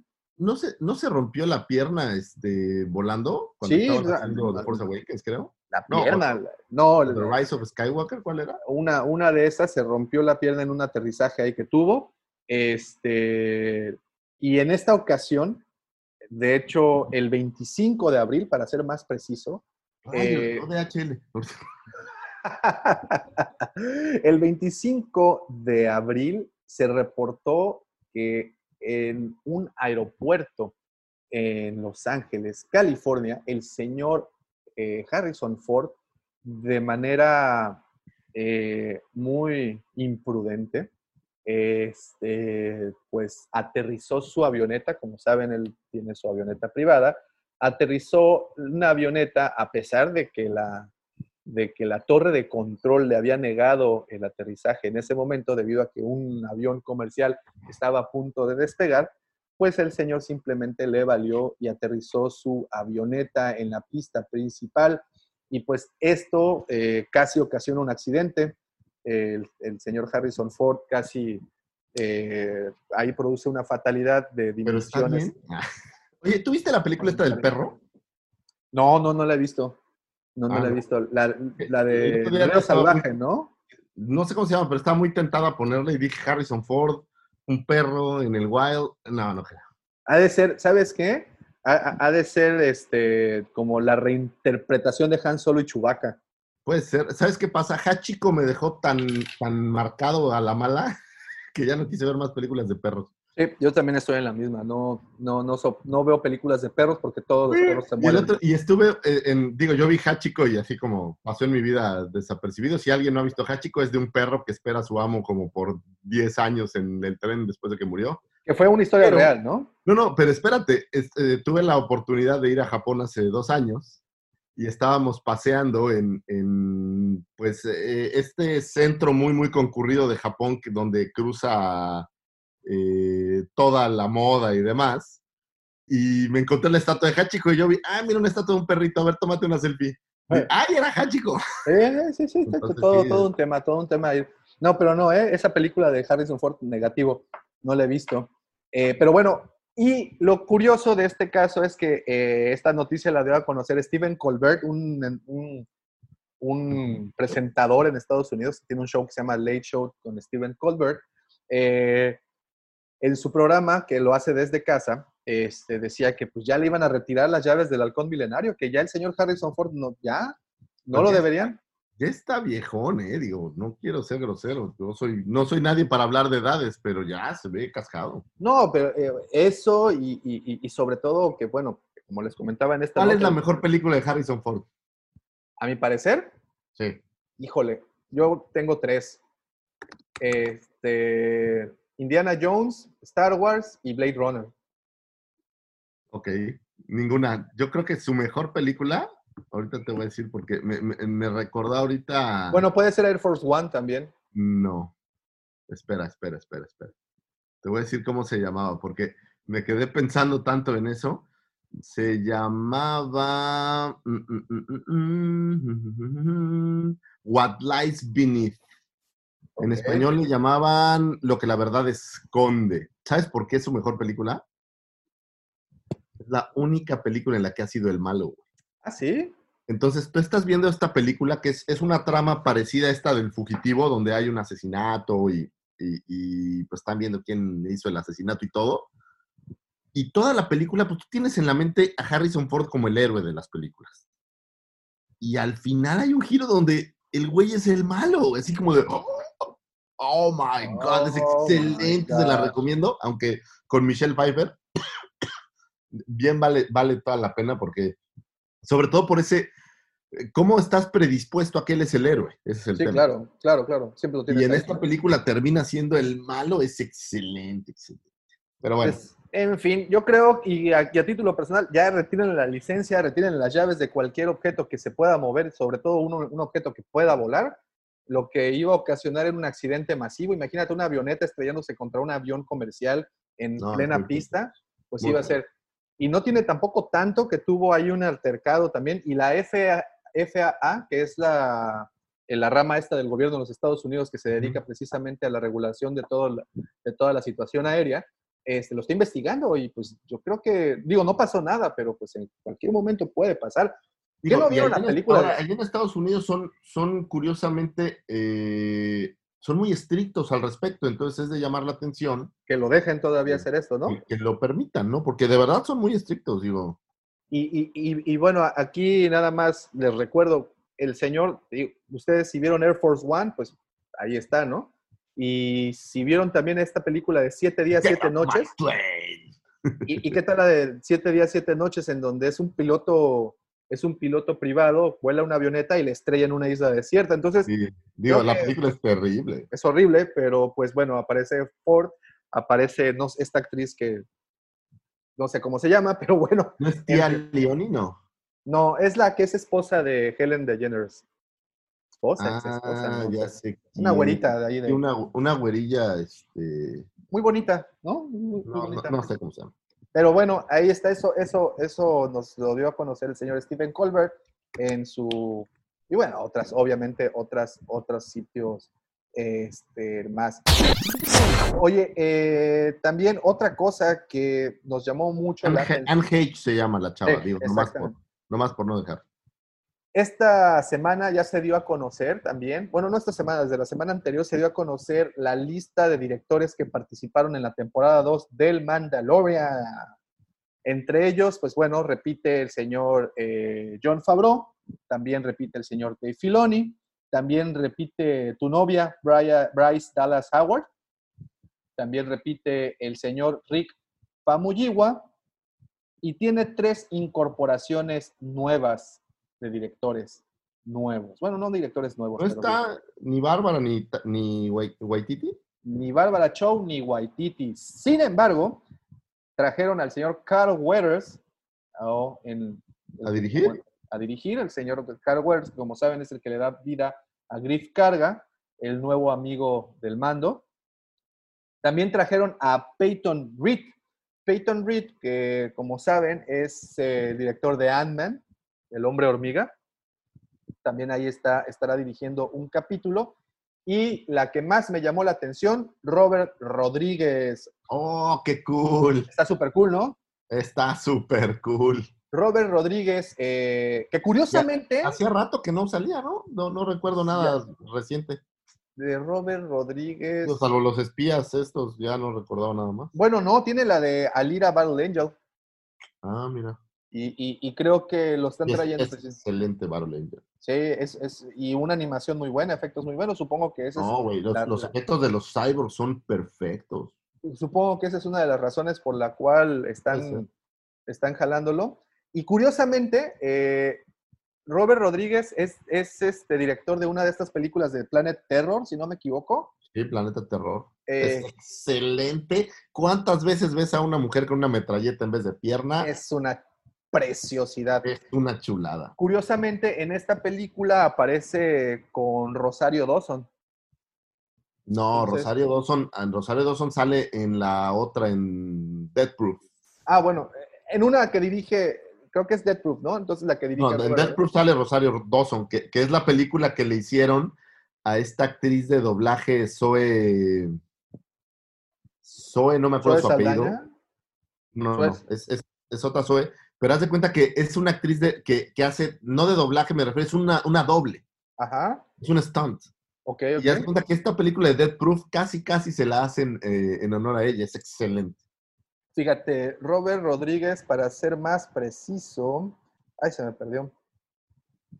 Es que tiene un chorro de cosas, ¿eh? Este, me voy a.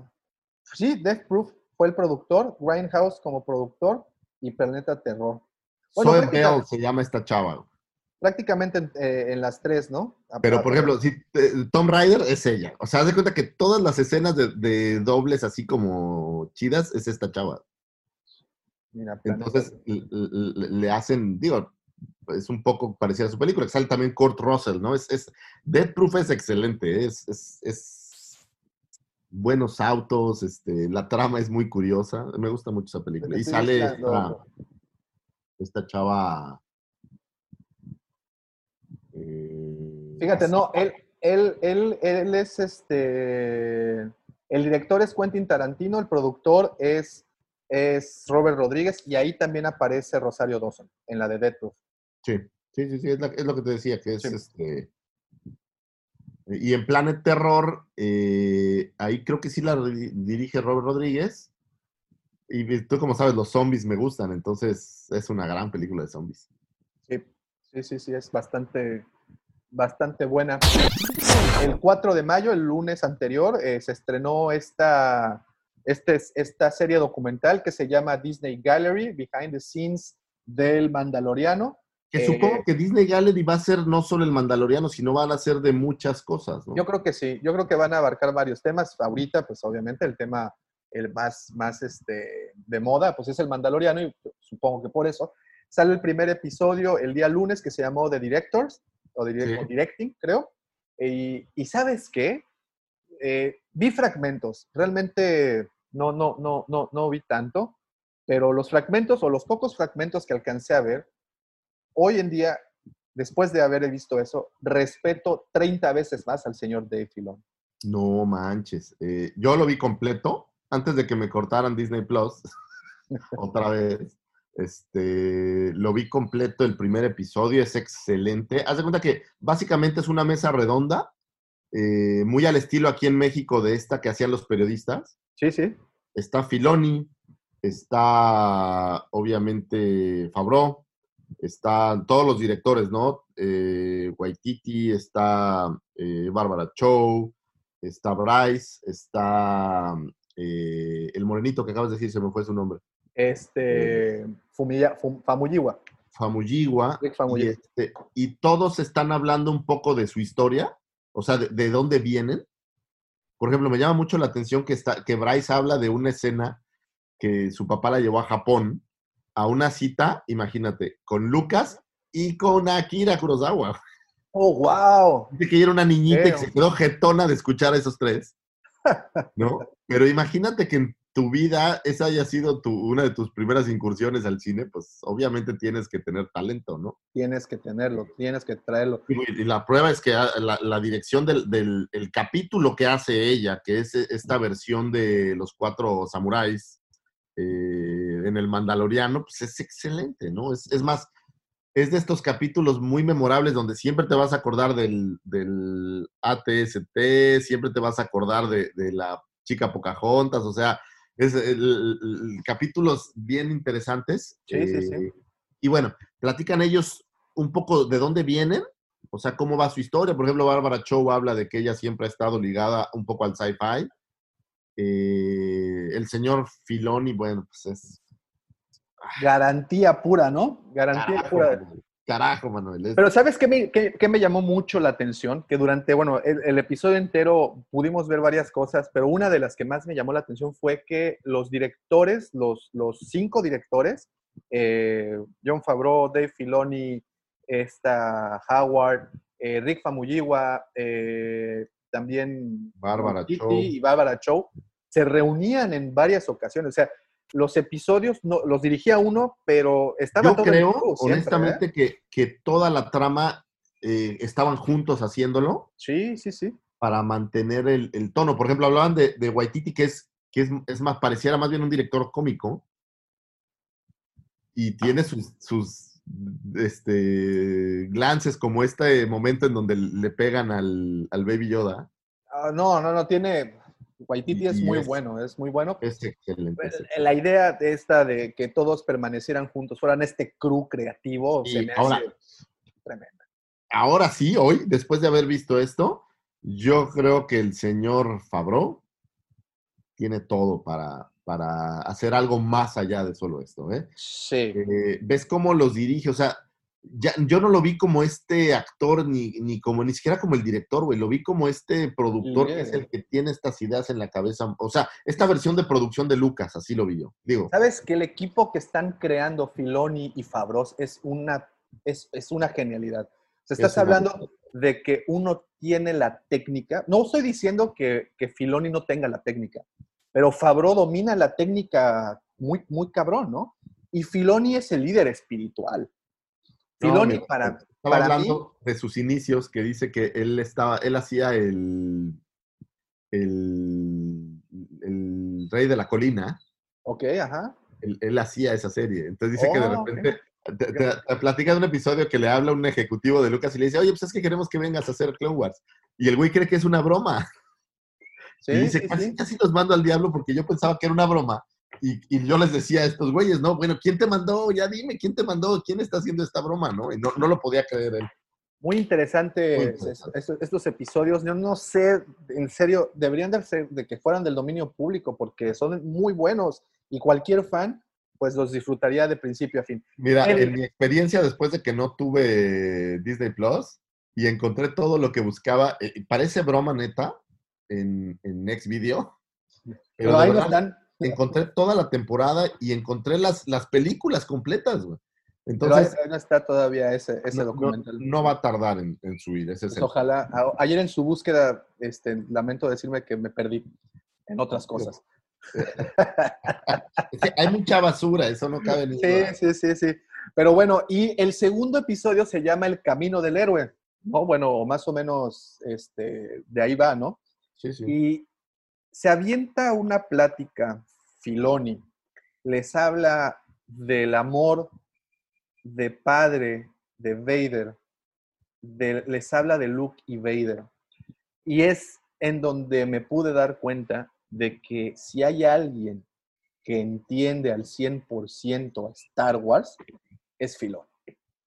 Creo que después de Lucas, justo después de Lucas, quien va a tomar la estafeta como líder espiritual es él.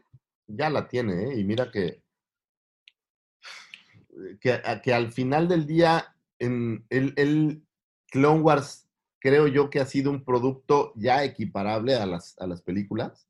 O sea, ya, ya es este, es este gran mito alrededor de, o sea, sí, totalmente. no lo siento como, como Droids o como cualquiera de las otras series animadas que dices, "Ah, eran, eran un relleno. No, este es un productazo en medio de todo. No, no, no, no, no, es una barbaridad. Ahorita, ahorita llegamos a ese tema. Entonces sí, ya están esos dos episodios de Disney Gallery, El ya, segundo episodio ya está disponible, digo, yo no lo he visto, pero, pero pero ya ya, está por ahí, ¿no? ya está por ahí el segundo episodio y, y- y- y muy interesantes. Y bueno, y continuando con las cosas de direcciones, también se dio a conocer esta semana justamente eh, a través de la página oficial, ojo, eh, la página oficial de Star Wars confirmó que Taika Waititi dirigirá y coescribirá una película de la franquicia. Waititi trabajará junto con Christy Wilson Cairns. El guion eh, y bueno, y obviamente todo el concepto de la nueva película. No se sabe absolutamente nada, no se sabe de, en qué línea de tiempo irá, no se sabe de qué irá, no se sabe absolutamente nada.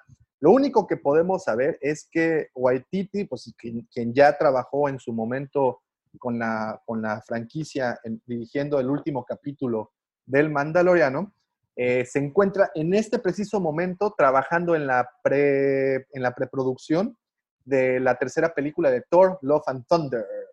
Y el estreno, que sería para el año siguiente, se tuvo que mover hasta el 2022 y pues obviamente y muy seguramente que será hasta después del 2022 en donde ya se involucrará al 100% con el proyecto de Star Wars. Pero sí, a mí sí me emociona ver de nueva cuenta a Waititi dirigiendo algo de Star Wars. No, el, el cuate es bueno y ¿sabes qué? De solo verlo es chistoso. Es, es, es, es, es muy chistoso y, y- y bueno, este, el, el tipo es talentoso. A mí me gusta mucho el tipo de humor. Eh, Ragnarok me encantó, a pesar de que a muchos, ¿no? Es excelente. A mí Ragnarok me gustó muchísimo. Obviamente Jojo Rabbit se me hizo una maldita genialidad. Y el episodio que tuvimos oportunidad de ver de Mandalorian también se me hizo algo Sí, es, es muy bueno. fuera de serie, ¿no? A- mí él, él- él creo, que, creo que va a hacer un buen trabajo. eh, sin llegar al pastelazo que a mí tanto me molesta. Pero no, pero incluso el humor, o sea, lo va a No, hacer. es, es- mucho más fino que eso. Es un humor muy fino y, y un humor muy negro también, ¿eh? Sí, Sí. Hablabas, hablabas del, del, del trooper que le da sus, sus mandalorianazos al, a Baby Yoda. Sí, claro. Lo odiaron, ¿no? Lo odiaron, exacto. Entonces, lo que logra hacer este tipo tiene completamente nuestro apoyo.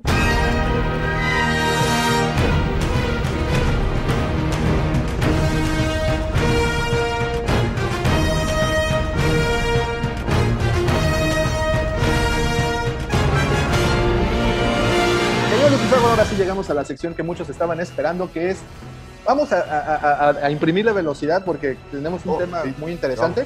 Pero no queríamos dejar pasar la oportunidad de hablar del último episodio de Clone Wars que me puse al parejo de todos y lo vi y de verdad hizo que mi cabeza estallara en mil pedazos. Sí, el episodio es el 12 de la temporada 7. Eh, básicamente es el cierre del arco y derivado de este episodio no creo que haya más Clone Wars. No, Creo que, creo que cierra perfectamente bien la, conexión final. Sí, sí, sí. Eh, ¿Se los platicamos rápido? Para estar en contexto. Bueno, el episodio arranca en este momento en donde Ahsoka y Rex están atrapados en la, sal- la bahía médica. Eh, abren la puerta y escapan de la bahía médica. Eh, al mismo tiempo, Darth Maul escapó. Eh, Darth Maul se acerca hacia la sala de hiperpropulsores y genera un desperfecto en, en la nave, lo cual hace que la nave salga del hiperespacio abruptamente y que se enfile a estrellarse en un planeta, en una luna, ¿no? en una luna. Eh, en este episodio, pues Rex y Ahsoka van escapando eh, y pues están tratando de, eh, pues de salvarse a ellos. Y a los otros también, ¿eh? Y a los otros no quieren matar clones, efectivamente. Hay como este, pues, pues como esta disyuntiva, ¿no? Entre, oye, pues es que ellos tampoco son malos, simplemente los Están programaron así. Eh, siguen teniendo ayuda de estos tres eh, droides astromecánicos. Eso Y me entonces- rompió el corazón. Sí, es, pero es, es muy negro y muy bueno. güey. Sí, sí. Eh, llegan a un hangar al- en el cual están buscando una, pues, un vehículo para escapar eh, y hay una secuencia muy larga de batalla entre ellos y los clones tratando de escaparse. Por ahí sale Darth Maul. Darth Maul les roba el vehículo con el que iban a escapar. Continúa toda esta secuencia de batalla con, con clones eh, y ellos tratando de escapar. Finalmente encuentran un bombardero. Eh, Rex lo toma. Eh, no puede subir al bombardero y de repente explota la nave y está Ahsoka volando totalmente sola en el aire. Eh, y bueno, ya sabes, como siempre encuentran una forma de salvarla y salva a Ahsoka, se estrella la nave. Eh, todo esto es, creo que la secuencia más larga del episodio, que están peleando con los, con los clones y demás, unos defendiéndose y mandándolos en stunt mode a dormir, y los otros eh, pues, tratando de matarlos. Maul escapa, eh, toma una nave y se escapa y ya pierdes de vista a Maul. Pero lo, lo más interesante de todo el episodio pues, es el final, Oh, en donde ya que se ha estrellado el destructor imperial, eh, baja Ahsoka y Rex y entierran a todos los clones que por ahí murieron, aparentemente a todos los que estaban en el hangar.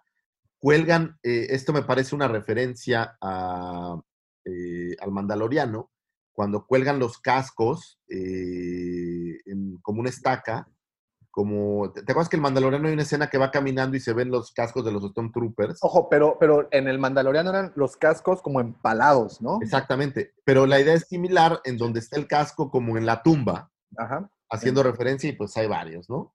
Eh, Ahsoka está como en este momento de remembranza, viendo las, las tumbas y toma su sable y simplemente lo deja caer eh, como para olvidarse y salir de, de todo esto. Y la siguiente escena pues es la que le parte el queso a todos, ¿no? La siguiente Ver- escena, ver los- corte A, aparece el señor Darth Vader eh, revisando los escombros de la nave y encuentra el sable de Ahsoka. Eh, lo toma del piso, lo prende, eh, lo apaga, se aleja y esto es lo que más me gustó de todo el episodio. Es más, creo que de la serie. La última toma es una toma de un casco de un clon desquebrajado, en donde en el visor se alcanza a ver la silueta de Vader, El reflejo, ¿no? el reflejo alejándose. No, pura pinche poesía. It blow my mind. No, no, no, no. Yo no tengo más que qui- quitarme el sombrero, reconocer el talento de todo el equipo que estuvo detrás de la producción de Clone Wars. Este último arco, estos cuatro episodios eh, que fueron el 9, el 10, el 11 y el 12, Así es. se una verdadera obra maestra, como mencionaste en un principio, se pone ya a la altura de las películas. Podría haber sido una película. Sin problema. Fue Tal vez no porque aquí te dieron más información de lo que en una película puedes montar, pero es, este momento final es uno de esos momentos de los que yo siempre hablo, este, el momento soy tu padre, que se te quedan como grabados. No, no, no, tremendo, tremendo. Este, obviamente, y digo, y si ya fragmentamos todo el episodio, lo primero, ¿no? El inicio de los cuatro últimos episodios, el 9, el 10, el 11 y el 12, Es me encantó cómo sale el rótulo de Lucasfilm, eh, ro- eh, Clone Wars en rojo. el Clone Wars en rojo, que ustedes recordarán que los títulos en rojo en la serie de Clone Wars era cuando los episodios eran muy buenos. Teníamos Ahora. los, los amarillos, azules y el rojo. Pero ahora no sé si notaste algo interesante. Estos cuatro episodios no tienen estas como... toda- en toda la serie de Clone Wars, todos los capítulos al inicio tienen una pequeña frase, Como, sí, como la enseñanza, como, como la, enseñanza que tiene el episodio. Estos no lo tienen, solo tienen el nombre del episodio y en rojo aparece eh, Clone Wars. Es correcto. eh, entre otras cosas, bueno, el logo de Clone Wars cambia. que el, al menos el del episodio 12, muy similar al de la venganza de los Sith.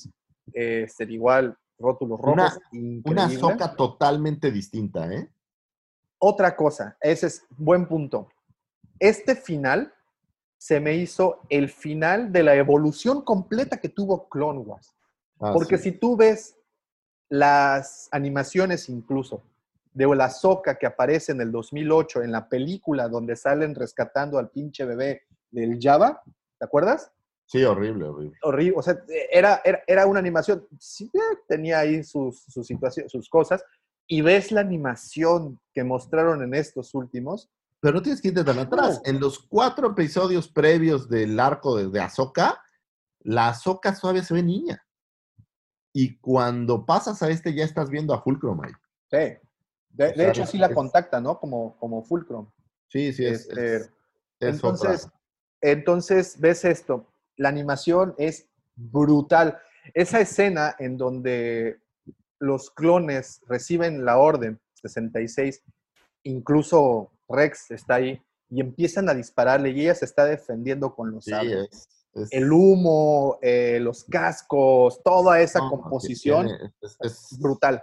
está muy, brutal, muy bien brutal, hecho. brutal, brutal. Y creo que, creo que fue una cosa que a los fans les dieron ahora sí lo que, lo que queríamos. Todo, fue completamente un regalo visual, auditivo, de contenido para todos nosotros. Te digo, sí. a mí sí se me hace que se, me, se pone a la altura de las películas en, en- en todo esto. Y bueno, te digo, si dividimos al, al episodio por, por, por fragmentos, por ejemplo, hablabas de la escena final o de la secuencia final, en ningún, en muy pocos momentos me he sentido feliz, eufórico y triste, deprimido al mismo tiempo, De un solo golpe. de un solo golpe. Y aquí Sí. eso fue lo que pasó, ¿no? Y cu- curiosamente, güey, es un final en donde ganan los malos. En donde ganan los dos, porque sabemos hacia dónde se dirige, sabemos Sí, sí, sí. que, que- que lograron la conjunción y el timing perfecto para, para embonar los, estos eventos con los eventos del episodio 3 y bueno, muchas, muchas referencias. Pero bueno, eso para empezar, ¿no? El hecho de que Ahsoka se salve y los demás clones se mueran, tienes este momento triste, feliz, que dices, güey, no manches, este, ¿en No, y serio?". aparte siempre, eh, o sea, después de que los clones le habían rendido, habían hecho los cascos con los colores, o sea, Sí, sí. Luego, otro momento desgarrador definitivamente fue cuando los clones se ejecutan a los, a los droides que los habían ayudado tanto. es un momento wow, ¿no? Sí, sí, sí, sí, estuvo tremendísimo eso. Este, también tenemos este, bueno, ahí el guiño a Chopper con el chip, que Sí, también sí. fue, por cierto, la voz de Dave Filoni, quien, quien estuvo ahí dándole, dándole eso.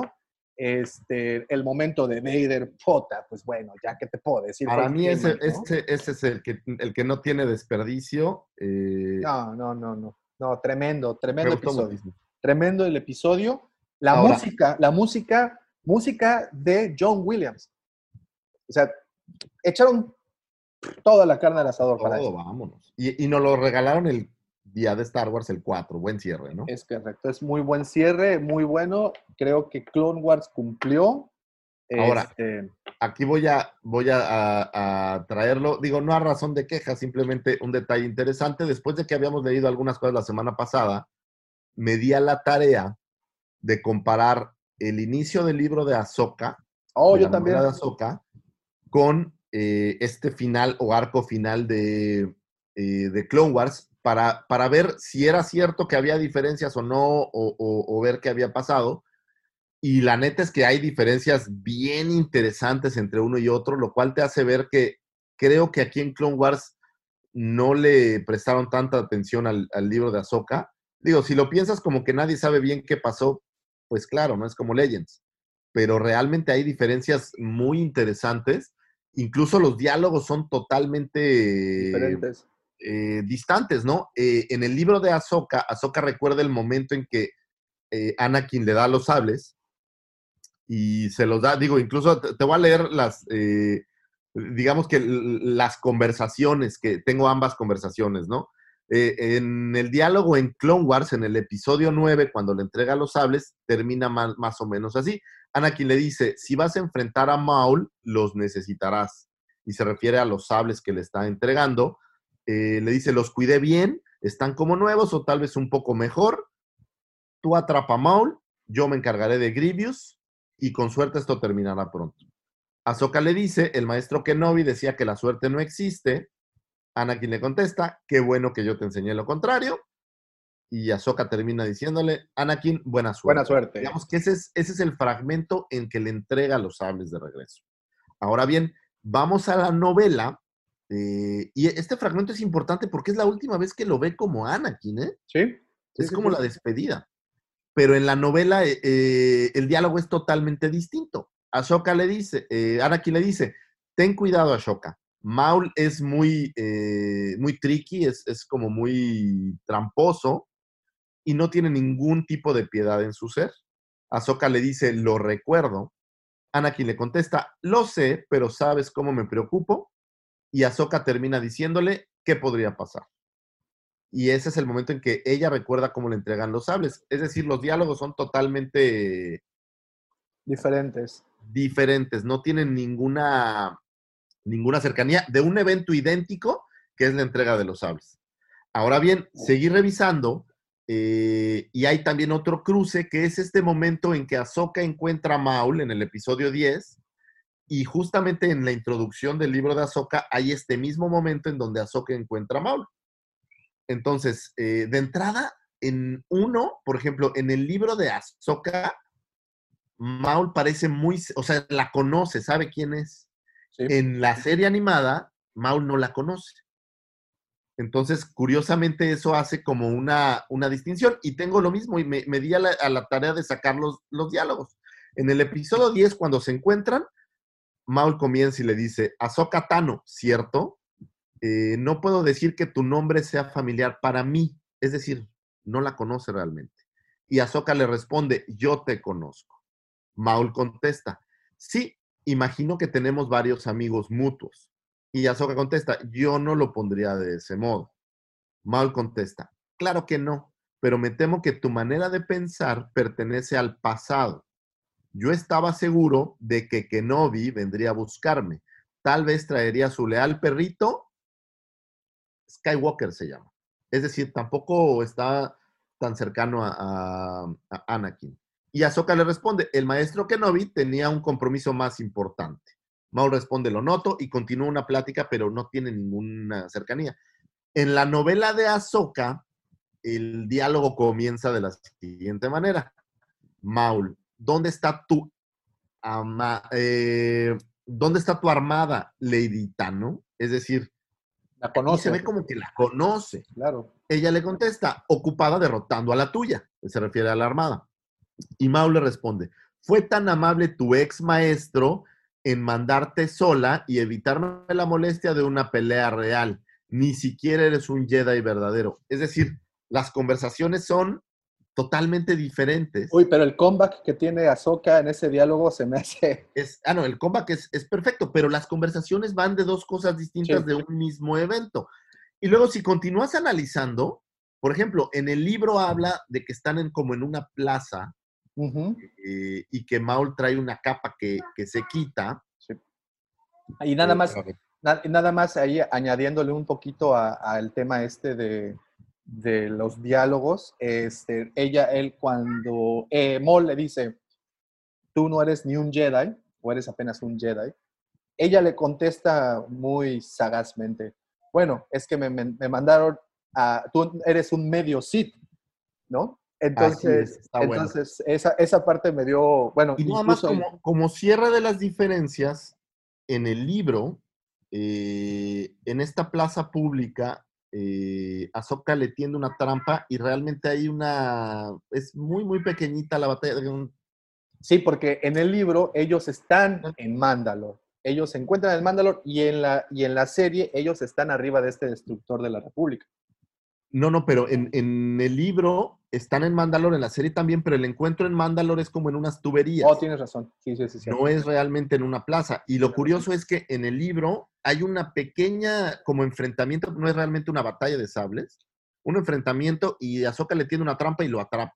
Con un campo Y en la serie no lo atrapa, Maul se escapa. Posterior a esto hay algunos otros eventos eh, más detallados y después hay una batalla de sables mucho más completa y hay todos unos diálogos. O sea, la forma en la que lo atrapan son totalmente diferentes. Entonces, sí, sí hay diferencias muy grandes entre uno y otro. Y, y es curioso que existan estas diferencias, siendo que tanto Clone Wars, bueno, al menos esta parte o esta nueva parte de Clone Wars y el libro de Ahsoka pertenecen, entre comillas, al nuevo canon. ¿No? Digo, eh, la justificación de siempre va a ser, pues es que son leyendas que alguien escuchó de una u otra manera, ¿no? Pero en, en- en realidad, pues no, no hacen, o sea, no, no están, digo, no que no esté bien, digo, a mí me gustaron ambos, pero, pero sí se nota una diferencia entre una cosa y otra. Es, y es curioso en, en este universo donde se supone que cuidan mucho, que todo vaya, vaya de acuerdo al canon, ¿no? Sí, es, eh, así es. ha- Hablaban de la que tienen esta mesa de este, cuidadores del canon, este, donde este señor Hidalgo, Pablo Hidalgo, creo que se llama, Sí. este señor, pues es el encargado de cuidar todas esas secuencias y aparentemente lo habían despedido, lo habían mandado, no sé, Algo así. Digo, aquí me parece una desconexión, pero pues bueno, ¿qué te digo? Es el principio, fue solo la, la- la- la introducción. Digo, aquí lo interesante es ver que el libro de Ahsoka, eh, así como el del discípulo obscuro, eh, fueron guiones que se dejaron a un lado después de la cancelación de Clone Wars. Entonces, eh, si este libro es parte de la historia que se iba a plasmar en Clone Wars, pues bueno, ahí tiene esa pequeña diferencia, la cual realmente no importa. No, es, es- es más, es casi imperceptible si no te pones a hacer este ejercicio. Yo porque agarré literal, vi el episodio y me puse a ver el libro. Sí, sí, sí, sí, sí. Y, y digo, yo a mí también me llamó mucho la atención. Y, y fue el interludio, es el interludio del libro. Son las primeras tres, cuatro páginas. Ni siquiera son los capítulos, es correcto, es, es la introducción. Sí, entonces, eh, pues esa, esa pequeña diferencia. De ahí en fuera, el episodio final, el episodio 12, es una joya. Sí, que tiene todo lo que a mí se me no, antojó. no verdad. Me tienen gustó que dejar de ver, no tienen que dejar de ver. Les hemos ya dado muchos, muchas maneras de ver estas, estas historias, así es que véanlo, vale muy bien la pena. Clone Wars definitivamente 10 absoluto, se convierte eh, en las cosas más importantes que hay hoy en día del- de, de Star Wars, ¿no? O sea, creo que se pone a la altura de un episodio 5, de un, se pone a la altura de un Rogue One, se pone a la Sí, altura... ya, ya es un producto completo, digamos. ¿no? Así es, ya no es así como que simplemente la caricatura, sino... se Y bueno, lo único malo pues, es que se nos están acabando las cosas para este año. Y pues ya nomás queda esperar el Mandaloriano. Nada más queda esperar el Mandaloriano y, y- y, pues bueno, a ver qué, qué- qué más sale. Y bueno, y ya nada más para concluir. Como Hasbro nos ha probado y también Disney, va a haber muchas sorpresas, ¿no? Por, por ahí no sé en dónde leí, hay otra serie que se está empezando a cocinar pero no recuerdo que, de quién, hablaron del director o algo. Ahorita hay un montón de series que se están cocinando. Digo, hablábamos la semana pasada de una nueva directora, de la directora de Russian Doll, que Ujú. también ya está metida ahí. Este, bueno, obviamente Cassian Andor, que está en, en- en- en producción y que pues, todas las incorporaciones. Hablaban también de una serie animada que está también por, por empezar ahí a, a- a desarrollarse. Hay, hay, hay muchas cosas, ¿no? Ahorita, como saben, pues no se puede hacer mucho. Lo que sí se puede hacer es arrastrar el lápiz y todos los creativos que están involucrados en esto Están pegándole, ¿no? están pegándole con tubo a, a- a esta situación. Así es que, pues sí, como bien dices, no nos resta más que esperar lo que va a ocurrir. Y, y ya nada más para finalizar el tema del- de, de Clone Wars, Ahsoka se convierte, tú lo dijiste la semana antepasada, yo te lo confirmo en esta semana, se convierte en un pilar de las historias de Star Wars. Qué bruto, qué personaje tan más ¿Sabes qué pasa? e Se convierte en una amalgama de cosas, o sea, toda la- es parte de toda la evolución de Vader, Sí, o de Anakin en este caso. Sí, sí, sí, O sea, totalmente. es, es parte desde que Anakin em- dejó de ser, o sea, ella siendo la Padawan, pues lo, lo convierte en un Jedi completo. Y a su vez es quien tiene toda la evolución para, para convertir en un, en un Sith. O sea, No, y, y- y hablabas de amalgama que une las historias, pero también yo diría amalgama que une a las generaciones de fans de Star Wars. ¿No? sí, no, yo, yo sea, me porque- un... Es más, estoy enamorado de Ahsoka. Barry Sofe quedó de lado.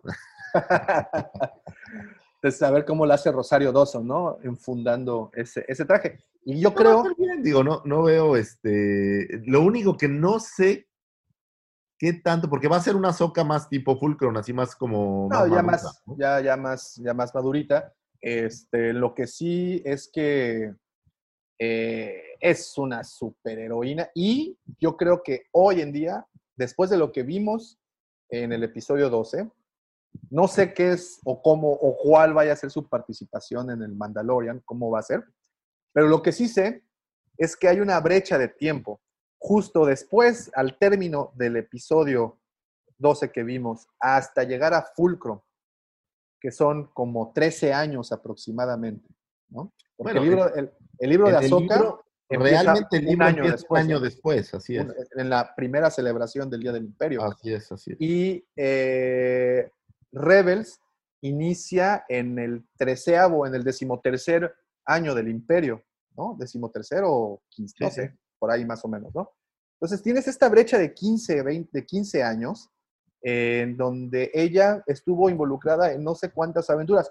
Y súmale todavía que después de Rebels, o sea, esto es de los eventos entre episodio 3 y episodio 4, súmale a que regresará después de los eventos del episodio 6, 5 años, 6 años después para el Mandaloriano. Entonces, tienes una brecha de tiempo increíble y con esto termino. Bueno, ¿dónde quieres que te lo firme? Ahí va a haber una serie o algo. por eso, e- ese es, ese, es, ese es mi punto. Esto termina por confirmar el hecho de que Ahsoka tiene para una serie.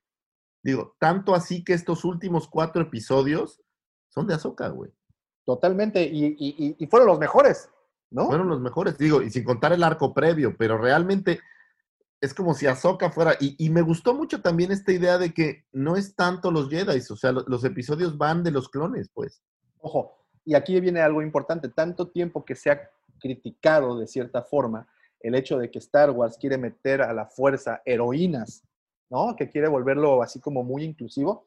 Perdón, pero aquí estamos hablando, somos dos fans viejos de Star Wars y estamos enamorados de una heroína, que es Ahsoka. Pero, Entonces, pero es una heroína previa. no, no, no, totalmente, pero, pero ya puedes Ya era tener una una- heroína antes, vamos. Sí, o sea, pero ya puedes tener una serie de una heroína.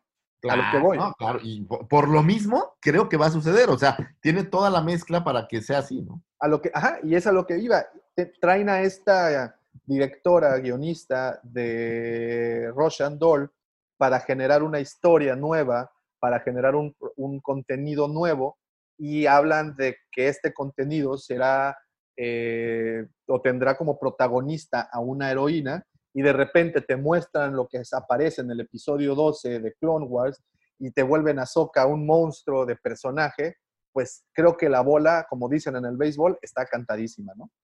Y yo creo que también esto lo augurio, va- vamos a tener figuras de Ahsoka, por cierto. Totalmente. Y, y decía hace un momento, se convierte en esta amalgama que une a los fans de antaño con los fans de Clone Wars e incluso con los fans de las nuevas, de las secuelas, ¿no? O sea, conectas muy bien y es un muy buen personaje.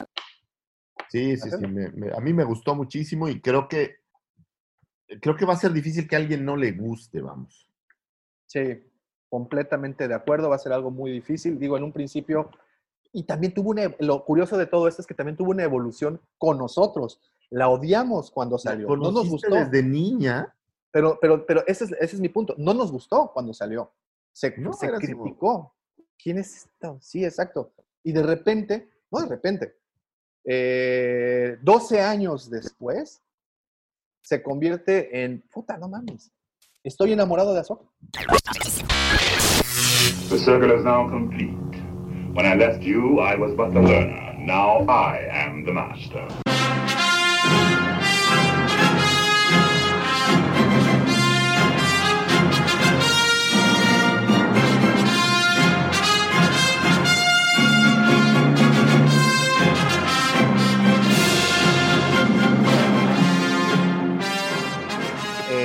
Les agradezco muchísimo si se quedaron hasta este momento. Gracias por descargar el episodio. Gracias por ponerle play a este episodio. Y no me resta absolutamente nada más. Una, invitarlos a que se unan a nuestras diferentes redes sociales. Si escriben, les gusta escribir, escuchen eh, o intenten participar al menos en el fanfic. Eh, únanse a nuestro grupo de WhatsApp. Eh, si no saben cómo, mándenos un mensaje por cualquiera de, nuestras, de nuestros contactos y con mucho gusto lo haremos, lo subiremos. Este, muchas gracias a todos, de verdad les agradecemos bastante y no me resta nada más que agradecerle a mi querido amigo, cómplice del crimen, al señor que trajo la elegancia a los lugares más rascuachos de Moss Eisley, el que le puso la E mayúscula a la palabra elegancia en Moss Espa. Aquel que mencionan su nombre y las bragas de las Twi'leks caen hasta los tobillos. Así es. Él es el segundo sol de Tatooine. Arroba Lucifago. Muchísimas gracias. Y este programa no sería posible sin nuestro querido señor productor, el siempre imitado, nunca igualado, Cid del Amor, Mandaloriano del Corazón, Chayán de la Riviera Maya o Justin Bieber de la 139, aquel que en Tinder se conoce como el No Culpes a la Noche y a quien se le ha atribuido el diseño del traje de esclava de la señorita Lea. No porque lo diseñara para una mujer, sino porque lo diseñó para él en un Halloween. El señor arroba Davomático. Gracias por existir, Davomático. Saludos a la Suprema Comandante Fernanda. Te amo. Saludos a mis hijos, a todo el mundo. Mikey, te mandamos un abrazo donde quiera que estés. Y nos vemos hasta pronto. Y que la Que la fuerza. los acompañe. Los acompañe. Señores, Hasta gracias. pronto, Hasta pronto.